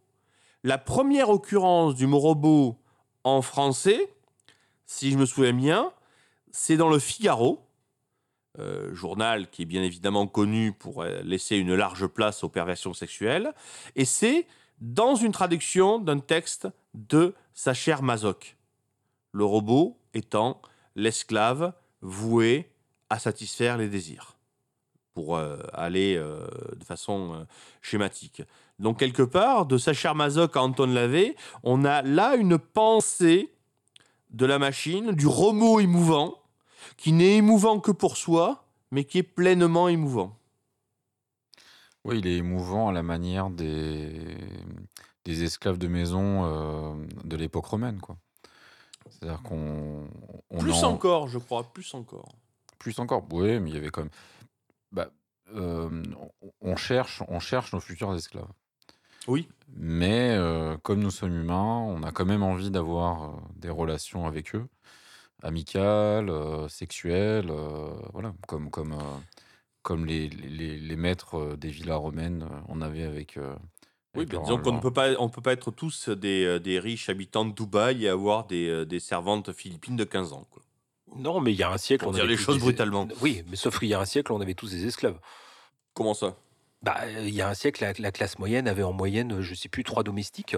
Même Oui, le mais le la classe statut. moyenne. Alors attention, attention, non, non, attention. non, non. Mais c'est là où tu, tu vois là où je voulais, là où je voulais en venir, c'est que, Non. euh, bah si, c'est, euh, on, on- on fait des paliers à chaque fois. Là, en ce moment, bon, on n'a plus d'esclaves si ce n'est euh, tous les Chinois qui fabriquent euh, Mmh. nos, Ah oui, nos- nos outils, euh, voilà, Oui, oui. nos outils. Et puis tout, nos- on commence à avoir de plus en plus d'esclaves robotiques, euh, que ce soit dans les data centers ou euh, dans, dans Internet en règle générale. Et d'ici quelques, d'ici quelques temps, il faudra qu'on qu'on ait aussi d'autres esclaves. Quand ces esclaves-là, quand les Chinois, les Chinois d'ailleurs, ils ont leurs propres esclaves, euh, ça s'est déplacé vers le Bangladesh, vers euh, le Vietnam, etc. Euh, vers leurs musulmans, quoi, qu'ils Oui. exploitent d'une Oui. façon assez. euh, assez... Bon, en, train, en train de racheter l'Afrique, Euh, mais euh, à un moment ou un autre, il faudra bien créer des nouveaux esclaves. En, en réalité, euh, nous sommes déjà dans une société euh, largement tributaire euh, du travail des robots. Euh, sauf que ce ne sont pas les robots dont on parle, ce sont les robots des usines. Euh, Je crois que c'est c'est Jean Covici, ce, ce français, je crois polytechnicien qui est spécialiste des, des questions de l'énergie, qui explique que le, le, le monde de l'énergie pas chère, donc le, le monde du, du pétrole hein, dans lequel on, on est depuis le XXe siècle, euh, c'est un monde où euh, l'occidental moyen euh, bénéficie du travail euh, de l'équivalent de 120 personnes, 120 esclaves. Oui. Et, et ces, C'est, ces- ces 120 personnes en moyenne sont en réalité euh, le fruit euh, du travail des robots. euh, alors quand on parle des robots, Alors attention, les- attention. euh, oui, mais le robot, il a fallu le fabriquer. l'énergie mécanique. Alors je parle Voilà, de- il y a toujours un être humain derrière. C'est à la fois euh, le camion, l'avion, euh, le robot dans l'usine. Enfin voilà, c'est, je, je suis d'accord qu'il faut des, des humains pour, pour, euh, pour monter l'usine et pour concevoir les robots et pour les maintenir. Mais il n'empêche qu'on on, on est déjà dans, dans cette, dans, cette, dans cet univers qui est, euh, qui est complètement euh, dépendant euh, de, de la robotique. Alors, même si dans effectivement robotique, on pense plutôt à des, des humanoïdes, là il, faut, il faudrait intégrer tout- tout- tout- tout- toute la, la partie mécanique, donc du déplacement également. Quoi. Bon, cela dit, le premier robot à avoir tué un être humain, c'est un robot industriel, je crois.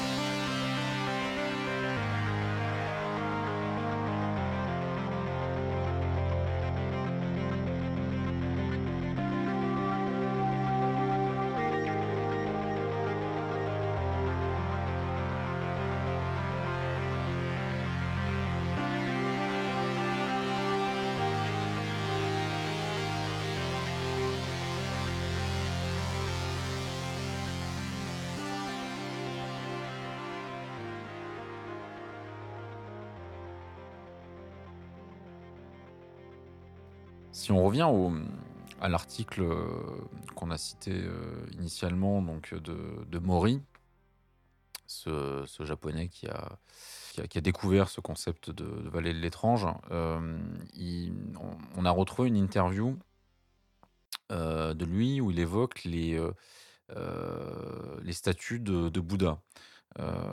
alors, il a écrit, Mori, un, livre qui s'appelle. Euh, le Bouddha dans robot. Ouais, c'est ça, Le Bouddha dans le robot.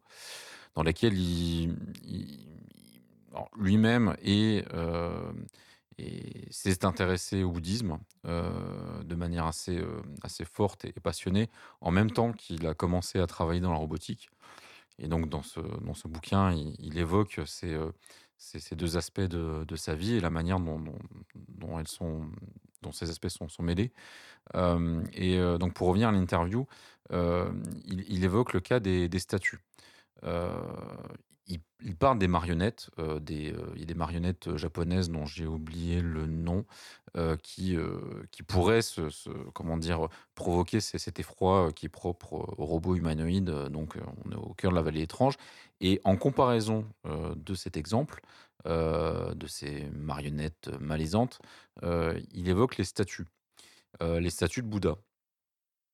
Et il explique que lui, lui n'est pas, lui n'est pas, n'est pas mal à l'aise hein, par rapport à ces marionnettes. Si hein. je crois qu'à un moment donné, alors je sais plus si c'est la personne qui l'interviewe. Non, non, c'est c'est le, c'est, c'est celui qui l'interroge à propos des marionnettes de, de Bunraku euh, qui, euh, qui lui est mal à l'aise alors que Mori lui est assez indifférent. mais par contre, il est mal à l'aise vis-à-vis d'autres euh, types de représentations. Enfin, il le dit. que le, Oui, oui, oui. Et, et, donc, pour revenir au, statut de, de, Bouddha, il explique qu'on est face à des représentations proches du réel.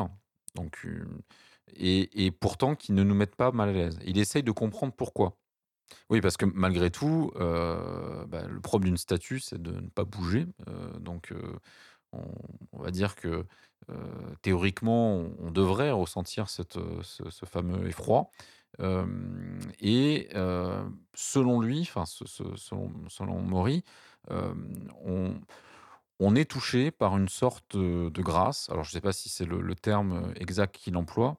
En tout cas, il y, a quelque chose qui euh, qui émanent de, ces statuts, alors réussis, hein, parce qu'évidemment, il, classe, euh, il, ordonne, il parle aussi d'ailleurs des, des, de, statuts euh, de, la Grèce ancienne, il, évoque ça.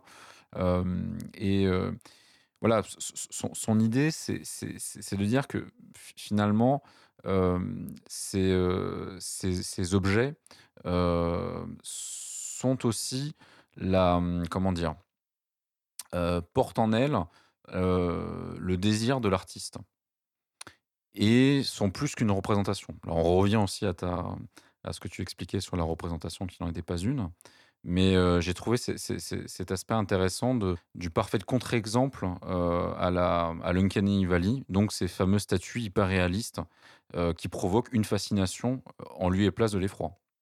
Elles sont, sont pas si hyper réalistes que ça. Hein.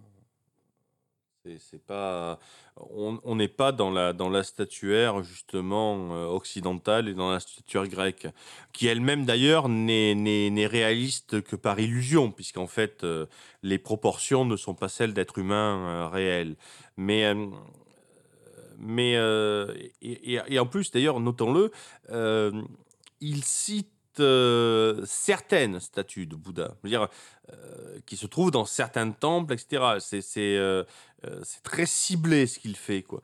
Mais moi, ce qui m'intéresse le plus, c'est ce à quoi j'ai pas de réponse, c'est quand il dit, enfin, quand il les place, non seulement, enfin, non pas seulement, excuse-moi, mais au, niveau de l'être humain, dans la vallée étrange, mais au-dessus. C'est-à-dire c'est moins étrange qu'un être humain. Et là, j'avoue que c'est euh, euh, c'est une question qui se pose là. Comme si, comme si l'être humain n'était que transitoire vers. Euh, ah, là, là, tu fais du bouddhisme peut-être, mais. Oui, euh, voilà. Non, non, mais et donc le, le, robot aussi ne serait que transitoire si euh, l'homme et le robot tendraient vers le Bouddha, qui serait au-delà de. Donc le, robot serait aussi transitoire que l'homme vers le vers le Bouddha. Bah, vers la appelé, vers à l'annihilation, quoi. Mmh.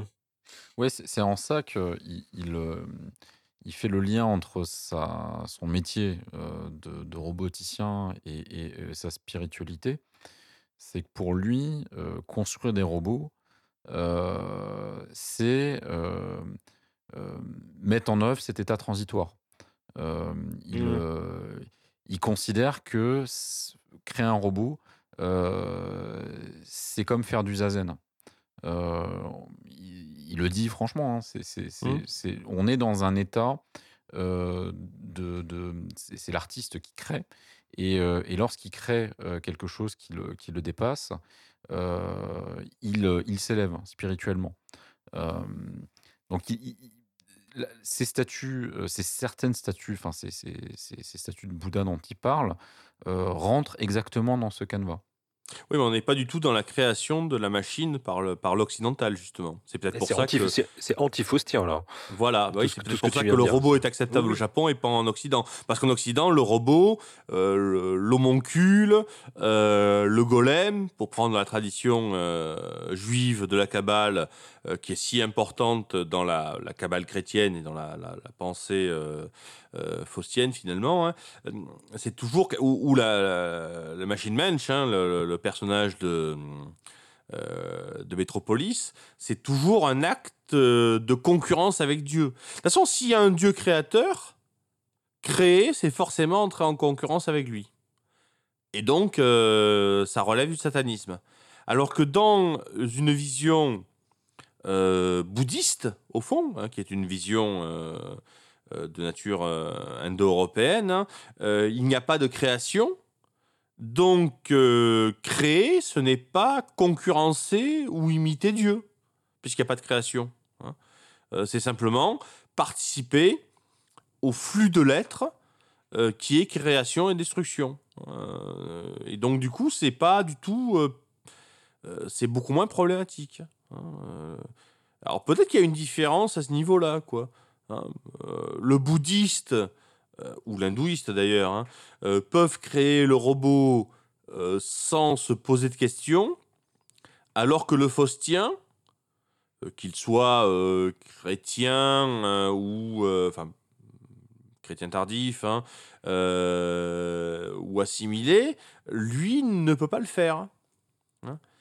D'ailleurs, je, me permets une, petite anecdote, une nouvelle euh, à ce moment de la discussion. Euh, dans euh, un des recueils d'articles de Gershom Scholem, qui est un grand spécialiste de la Kabbale, de la Kabbale hein, il y a un, un texte qui s'appelle Le Golem de Rehovot. Il se trouve que Gershom Scholem a été l'homme qui a fait le discours d'inauguration euh, d'un des euh, premiers très gros ordinateurs en Israël. Hein, Gershom était une personnalité euh, très très respectée par le judaïsme à travers le monde. Et dans son discours pour inaugurer cet ordinateur, Gershom Scholem n'avait strictement rien à faire des ordinateurs, il savait pas ce que c'était. Hein, mais il parle que du golem. Hein. Et donc évidemment, on voit à quel point pour euh, le juif euh, et pour l'homme faustien, finalement, qui sont très proches l'un de l'autre, même s'ils ne s'aiment pas toujours, hein, euh, qui, qui, se tapent dessus parfois, hein, eh bien, il y a cette idée que la création de quelque chose d'analogue à l'homme, en l'occurrence c'était plutôt de l'intelligence artificielle que, de le, que du robot, hein, c'est toujours quelque chose qui euh, met en jeu la manipulation de forces dangereuses. Puisque vous savez très bien que le golem, le golem de Prague, euh, ben, ça se passe mal.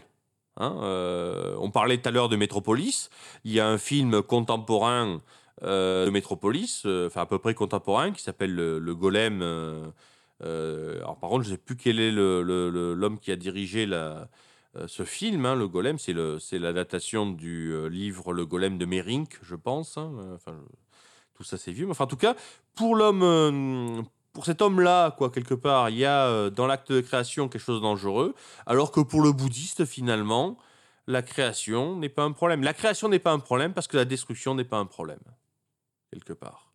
Puisqu'au fond, qu'est-ce que veut le bouddhiste? Il veut la destruction. euh, quand je dis ça, c'est pas péjoratif, hein, c'est- certes un résumé euh, excessif, mais au fond, il veut l'annihilation. Il veut cesser d'être. Parce que l'être, c'est-à-dire la particularité, c'est finalement à la fois la souffrance, la faiblesse et l'imperfection. Alors qu'au contraire, l'homme faustien, lui, il veut persévérer dans son être, dans son petit être étriqué éventuellement, mais il veut persévérer dans son être. Et donc quand il crée, c'est forcément pour persévérer dans son petit être étriqué. Et subvenir à ses désirs. Oui, tout à fait, tout à fait.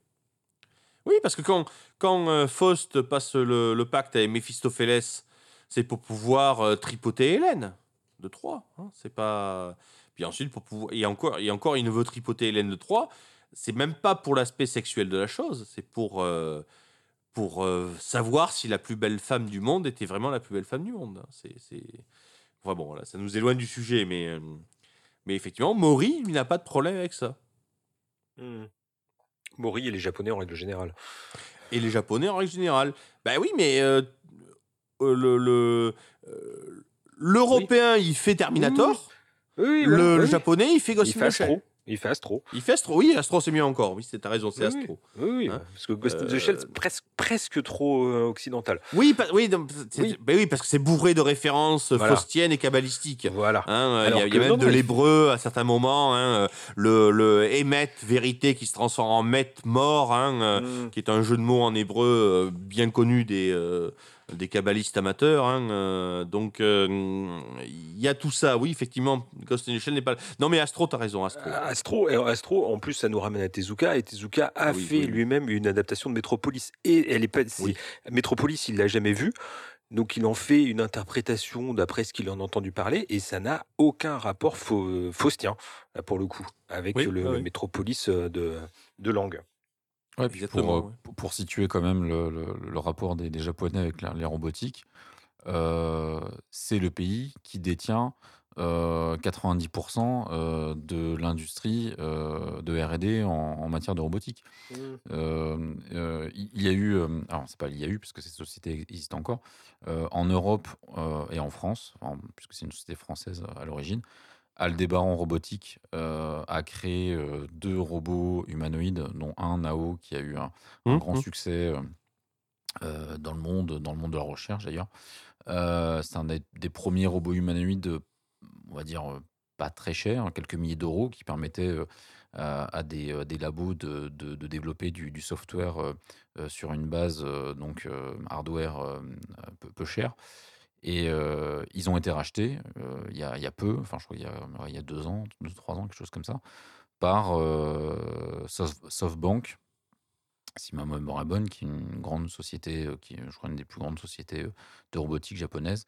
Aujourd'hui, le Japon concentre l'essentiel de la recherche en robotique.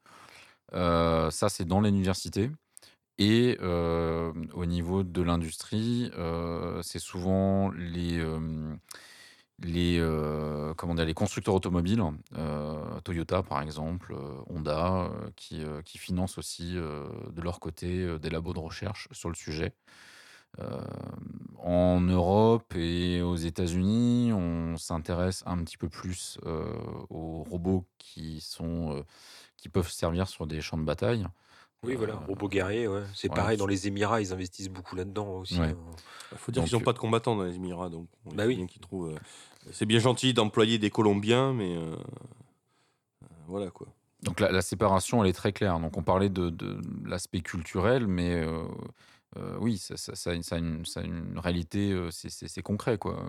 Euh, Ah oui, Japon hein, qui Goldorak, hein, faut pas l'oublier quand même. hein. Ben- Même si Goldorak, il y a un être humain dedans, hein, euh, mais euh, oui, enfin, le, le Japon, c'est le pays qui, qui a été le premier, à ma connaissance, à produire massivement des séries de fiction avec des héros qui étaient des robots et qui étaient des héros positifs. Alors qu'en Occident, quand on montrait des, des robots au cinéma, c'était presque toujours des personnages négatifs. Pas tout à fait toujours, toujours, Ah bah, mais presque oui. La matrice, encore une fois, c'est Métropolis. hein. Voilà. Hein, on a, on a même euh, même euh, Robbie dans Planète Interdite n'est pas tout à fait euh, voilà. Hein. Donc euh, ça c'est hein Sans parler de Terminator ou Oui, sans parler de Terminator. donc, on a bien deux modèles. hein. Le robot protecteur, le robot qui se sacrifie pour les êtres humains. Euh, Je pense à un personnage qui, qui pour moi est très très important, qui est Spectreman, hein, qui est un robot hein, d'une série d'un tokusatsu de l'ère Showa, euh, qui est un robot qui protège les êtres humains. Hein, euh, et, et qui est commandé d'ailleurs par un autre robot, Ordinator, pour parler en français, qui lui par contre, étant trop loin des êtres humains, ne comprend pas les êtres humains. Euh, c'est, hum, on, on ne voit pas ça en Occident au même moment, parce que euh, Spectreman, c'est le dé- début des années 70. hein, donc, euh, en Occident, on est resté très tard avec le robot, le robot destructeur. hein. Et il faut arriver finalement, peut-être dans une certaine mesure par imitation du Japon, pour avoir des robots. D'ailleurs, c'est amusant, mais je pense au clip vidéo Remains. C'est ça, c'est Remains, non? Ouais, c'est Remains, ouais. Remains. Là, le robot féminin. Déjà, c'est un robot féminin Asiatique. et joué par une asiatique. Voilà. Une femme asiatique, c'est un robot. C'est intéressant ça. Alors je veux pas faire du, euh, du genre et des études euh, euh, à, à la mode, hein, dénoncer les, les, les préjugés de genre ou de race, mais c'est quand même il faut le marquer, il faut le noter ça. C'est pas, on n'est pas dans, on, cherche pas la petite bête là. On fait bel et bien un film sur les robots et on met une femme asiatique. Euh, On aurait fait une femme noire, j'aurais pas fait la même remarque parce que on n'associe pas la même chose. Hein. Mais là, c'est bel et bien une femme asiatique. Donc, euh, on est bien dans cette idée-là, même en Occident, même quand on commence à digérer le. Et d'ailleurs, excusez-moi, mais dans Remains, ce robot femme asiatique finit mal. L'homme la maltraite. Oui. Donc finalement, quand le robot cesse d'être une menace en Occident, il devient une victime. Et on a beaucoup plus d'empathie pour le robot que pour le seul type qui l'a acheté. Oui, même si c'est un acteur qu'on aime Oui, beaucoup. oui, non, non, mais, mais, voilà. euh, mais effectivement, on a beaucoup plus de sympathie pour le robot. Pour le robot qui est Hein, remplacé, qui est cassé, qui est machin. Alors que lui, Exactement, euh, qui est jeté. Euh, donc oui, effectivement, on a des représentations différentes hein, euh, de part et d'autre. euh. Oui, mais culturellement, ça, ça- ça a évolué. euh, D'une part, le- la production culturelle japonaise, elle a, elle a essaimé euh, partout sur la planète. Elle est devenue la culture du monde, hein, quelque part. Pas l'unique, mais une, partie. euh, et, euh, et alors, je ne sais pas si c'est une conséquence ou si euh, ça aurait pu émerger sans ça, mais, mais euh, on a eu euh, Wally, on a le robot Disney. Ah quoi. oui, Enfin, c'est vrai, oui. Wally, c'est pas mal. J'ai bien aimé d'ailleurs Wally. Ouais, donc donc on a quand même des représentations. euh, Oui, mais Euh, tar- c'est très tardif, quoi. Je veux dire, c'est. Oui, oui, c'est pour ça que je, je me pose la question est-ce que finalement, est-ce qu'on est qu'on aurait pu avoir Wally sans, sans Astro tu vois? Je- je Non. je- je Ah me- bah non, pas. Ah non, non, non. pas. Ah, c'est difficile de, le dire rétrospectivement, mais euh, euh, le, le- le Japon nous a apporté à la fois euh, la technique sur la robotique et euh, la, la- la- la- comment dire l'aspect culturel. euh, Alors, je dirais pas qu'ils ont apporté la technique. hein, parce que. Nous a déf- défaustisé. hein. Ouais, ouais. Ils, Ils ont- ils eu une approche. Alors, c'est vrai qu'il y a- il y, a une tradition euh, japonaise de l'automate, qui est très ancienne, que l'on voit d'ailleurs mis en scène dans Ghost in the Shell Innocence, dans la scène euh, où il y a les, les petites poupées là, qui apportent le thé. Je sais pas si vous vous souvenez. Oui, oui. Euh, donc là, effectivement, on a, une tradition d'automate euh, au Japon qui est très ancienne, qui est très prestigieuse, et qui va partiellement servir à euh, irriguer la culture de la robotique japonaise. Mais il n'en reste pas moins que le, monde qui va théoriser le robot, qui va former le robot, qui va amener le robot aux portes de la modernité, c'est l'Occident et même la France, pour être plus précis. hein, la patrie, de Vaucanson, euh, de tous ces gens-là. hein, euh, euh, c'est il, y a là beaucoup de où- ponts, il y a beaucoup de ponts entre la, la culture française et la culture japonaise. C'est- deux cultures qui se reconnaissent l'une l'autre. Oui, c'est vrai, c'est vrai, c'est vrai que quand on voit notamment les films d'Oshi, on a, on a, on est visiblement face à quelqu'un qui connaît beaucoup mieux la France que les Français connaissent le Japon. Hein, euh, ça, c'est clair. hein, euh, parce qu'effectivement, dans, euh, dans les de Shell, il y a du Descartes, il y a du Lamétrie, il y a du Villadant, euh, il, y a, il y a beaucoup de choses. hein. on est quelqu'un qui, connaît très bien la culture française. Et enfin, le, robot moderne naît vraiment, oui, je pense qu'il naît dans la France du XVIIIe siècle. Et il est à la fois, il naît à la fois mécaniquement par les automates de Vaucanson et il naît euh, conceptuellement par, euh, euh, mais par Descartes et la maîtrise. hein. Descartes Mm. dit l'animal est une machine, l'homme est une machine avec une âme, et la maîtrise dit l'homme est une machine et l'âme on s'en fout. Et on, en, et, et on entre dans une, dans une spirale qui est euh, de dire que si l'homme est une machine, la machine est un homme, et donc il n'y a pas de différence entre euh, l'homme-machine et la machine-machine. Enfin, euh, je me répète un peu, mais enfin, vous voyez l'idée.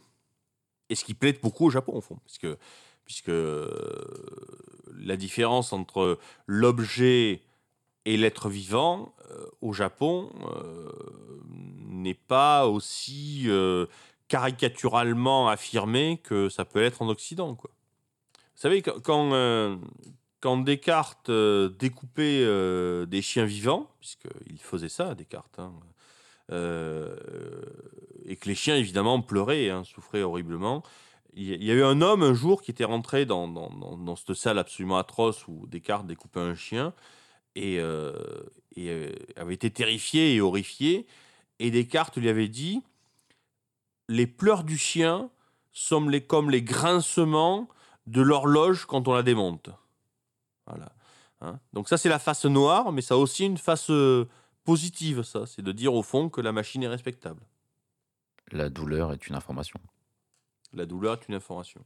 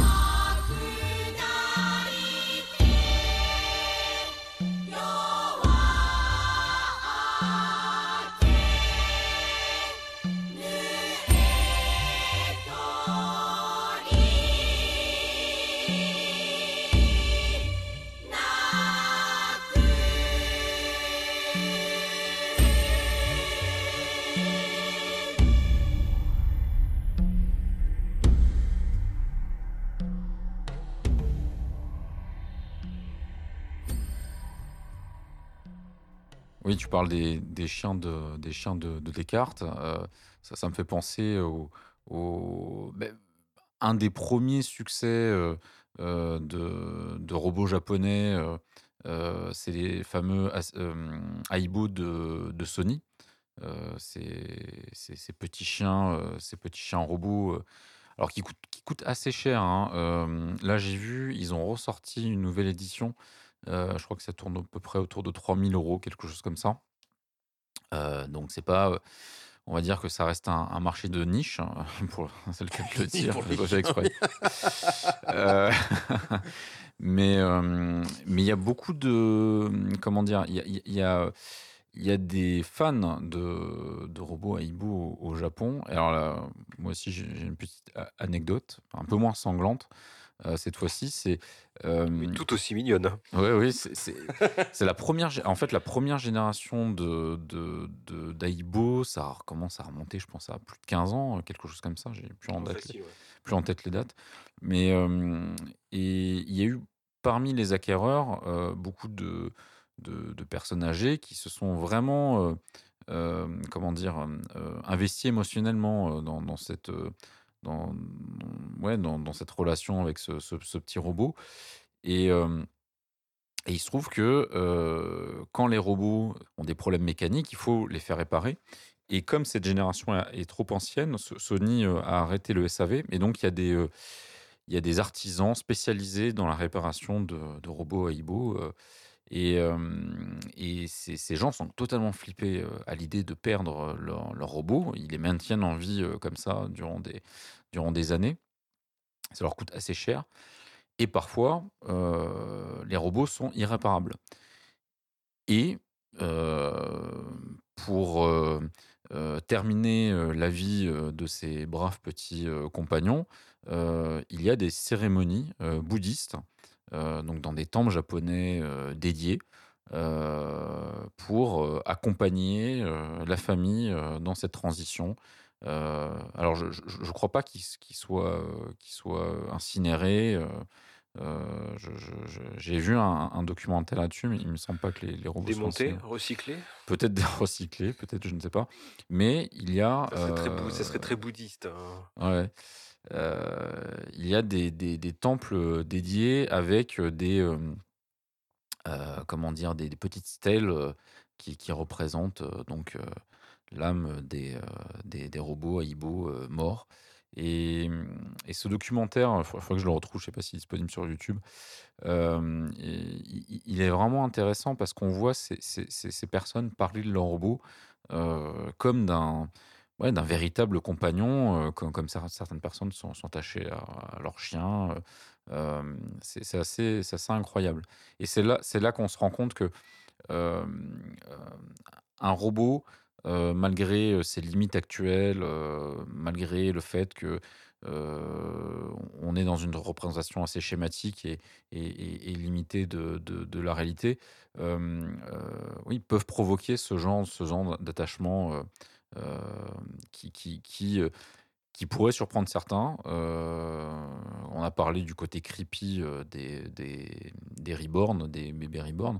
Mais, là, on, arrive facilement à rentrer en empathie avec, ces gens qui évoquent ces, petits robots euh, qui, finissent leur vie dans des cérémonies bouddhistes. Enfin, c'est assez fascinant. Et il serait pas là, en fin de compte, le, le passage de la vallée de l'étrange par la mort, par la mort de la machine, Ou par le en fin de chien. compte. Par le chien d'une part, mais aussi par la mort de la machine. C'est une chose qu'on partage, une chose qu'on partagerait avec elle, plus que la ressemblance, plus que euh, euh, le signifiant, plus que euh, l'apparence et tout ça. Ce serait ça, ce serait la mort de la machine qui, qui nous, on se rapprocherait d'elle et elle se rapprocherait de nous à ce moment-là.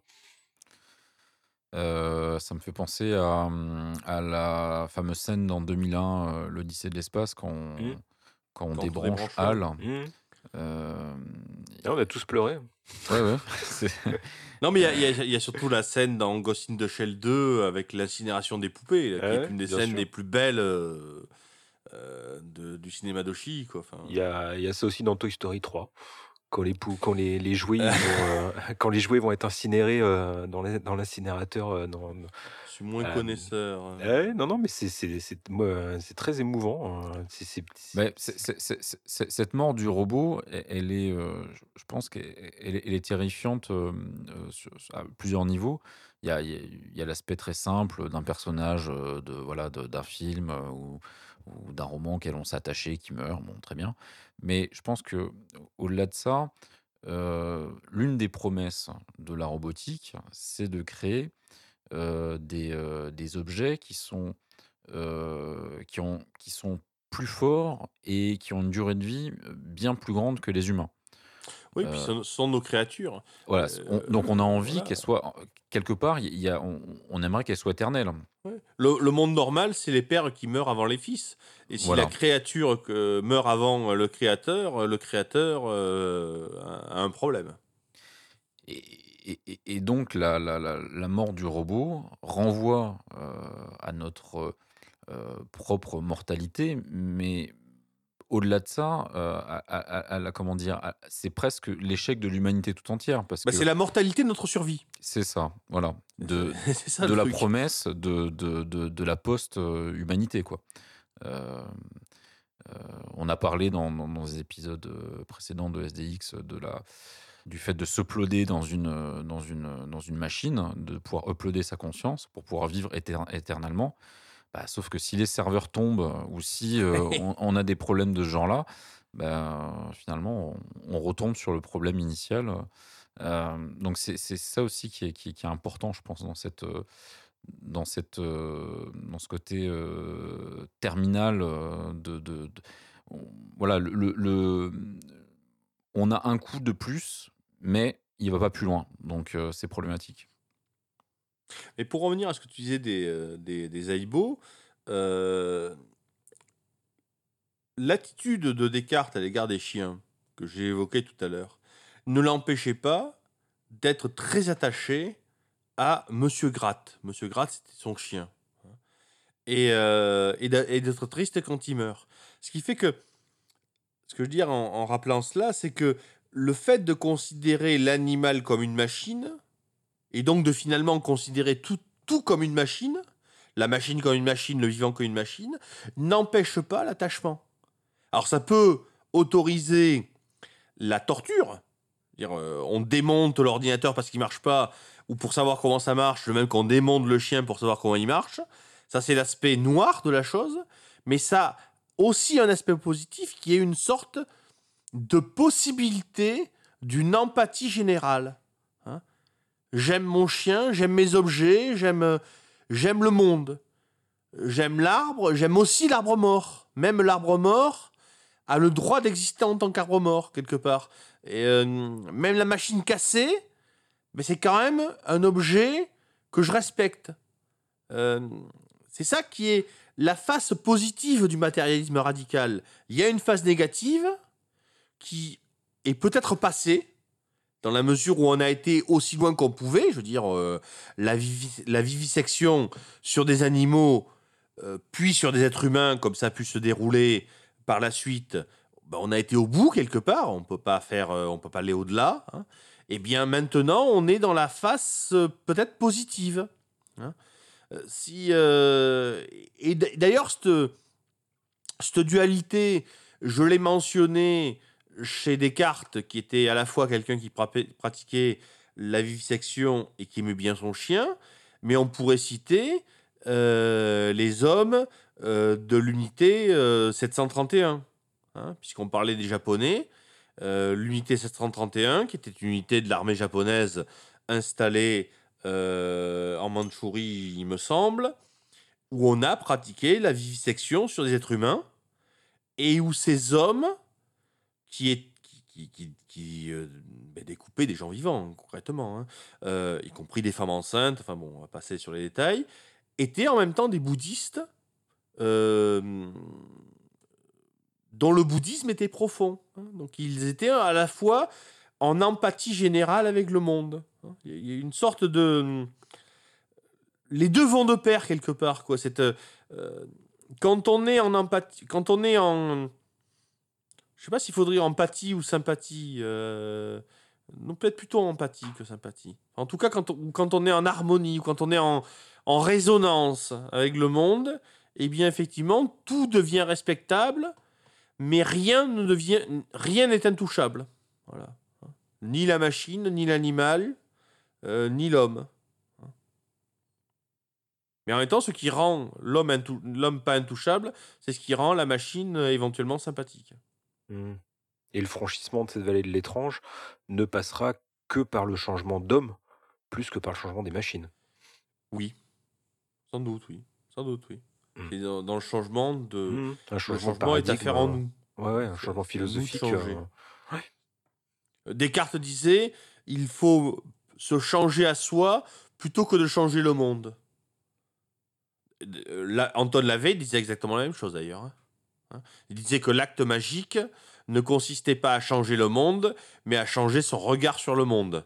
Pour ça que la veille, en bon magicien, expliquait vous êtes amoureux d'une femme, prenez la photo de cette femme, masturbez-vous sur sa photo et vous verrez, tout ira beaucoup mieux avec elle. Bon, euh, c'était la version très matérialiste d'Anton Lavey. hein. mais effectivement, vaut mieux se changer à soi que changer le monde, parce qu'au fond, le monde, on peut pas le changer. Et cette, ouais, cette vallée de l'étrange, elle parle plus de l'homme que des machines, en fin de compte. Exactement, exactement. C'est nous qui avons un problème avec les machines. Mmh, c'est nous qui avons un problème. exactement ce que j'étais Et en voilà. train de penser. C'est nous qui avons un euh, problème, un sérieux problème avec les machines. Exactement, hein, mais elles n'ont pas de problème avec nous. Quoi. Non, non. De même que on dit euh, la, la, la, la cause animale, la, les souffrances animales, mais c'est pas le problème. C'est pas eux qui ont un problème, c'est nous qui avons un problème avec eux. C'est nous qui les faisons souffrir. C'est pas eux qui souffrent tout seuls, je veux dire. C'est pas eux qui se plaignent, même quelque part. Hein. Mmh. Euh, c'est nous qui avons un pro- qui leur faisons ce que nous leur faisons et qui souffrons de leur faire ce que l'on fait. C'est ça en fait qui est, qui est. euh, Mmh. Donc c'est à nous de changer. Et ça, ça rejoint ce qu'on disait tout à l'heure sur les robots de Boston, Boston Dynamics qu'on tabasse. C'est c'est nous qui avons un problème avec ça. Exactement. hein, C'est- d'ailleurs le, le- un des points communs entre les, les deux roboticiens japonais qu'on a, qu'on a évoqués là, durant cette émission. Donc il y a Mori et Ishiguro. Euh, tous les deux expliquent qu'ils travaillent sur la robotique parce que ça leur permet de mieux comprendre les humains. Et Oui. que pour eux, c'est presque des, des expériences sociales euh, que de mettre en relation des, euh, des, des robots hyper réalistes avec des humains parce qu'on on apprend énormément sur, sur la nature humaine. Et, Et de, de toute manière, Et- il y a, enfin, les, les branches de philosophie les plus intéressantes en ce moment, c'est ça. hein. c'est sur la robotique, c'est sur les sciences cognitives. Euh, donc c'est ça, ça a une raison. hein, C'est pas pour rien. Ouais, donc on de crée des on- machines on, qui est en vont train de nous- franchir quelque chose. Ouais, on crée des machines qui, vont- qui vont nous changer nous-mêmes. C'est- Et c'est comme ça qu'on franchira la, la fameuse vallée de, de l'étrange. L'étrange. Bien. Mais il Ouais, est temps de se, de se retirer tranquillement de cette, de cette vallée, je pense. On a franchi la vallée de l'ombre de la mort, pour citer le psaume 23.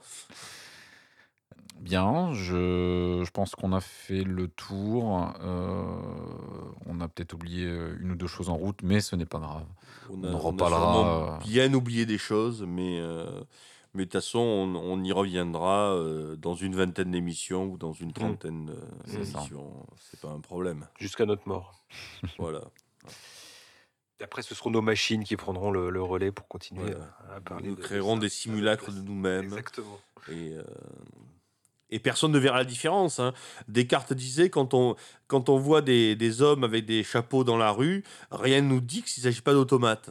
Ben oui, peut-être qu'un jour, euh, Hmm. euh, les gens écouteront le podcast de SDX et ils ne sauront pas que ce sont des voix artificielles générées par des moteurs aléatoires. D'ailleurs, qui ne dit, euh, qui ne dit que je n'ai pas, euh, que je ne suis pas en fait, euh, que des longs, mes longs tunnels n'étaient pas en fait des, des productions aléatoires d'enchaînement de concepts ou de citations prises au pif et lues avec une voix monocorde par une machine.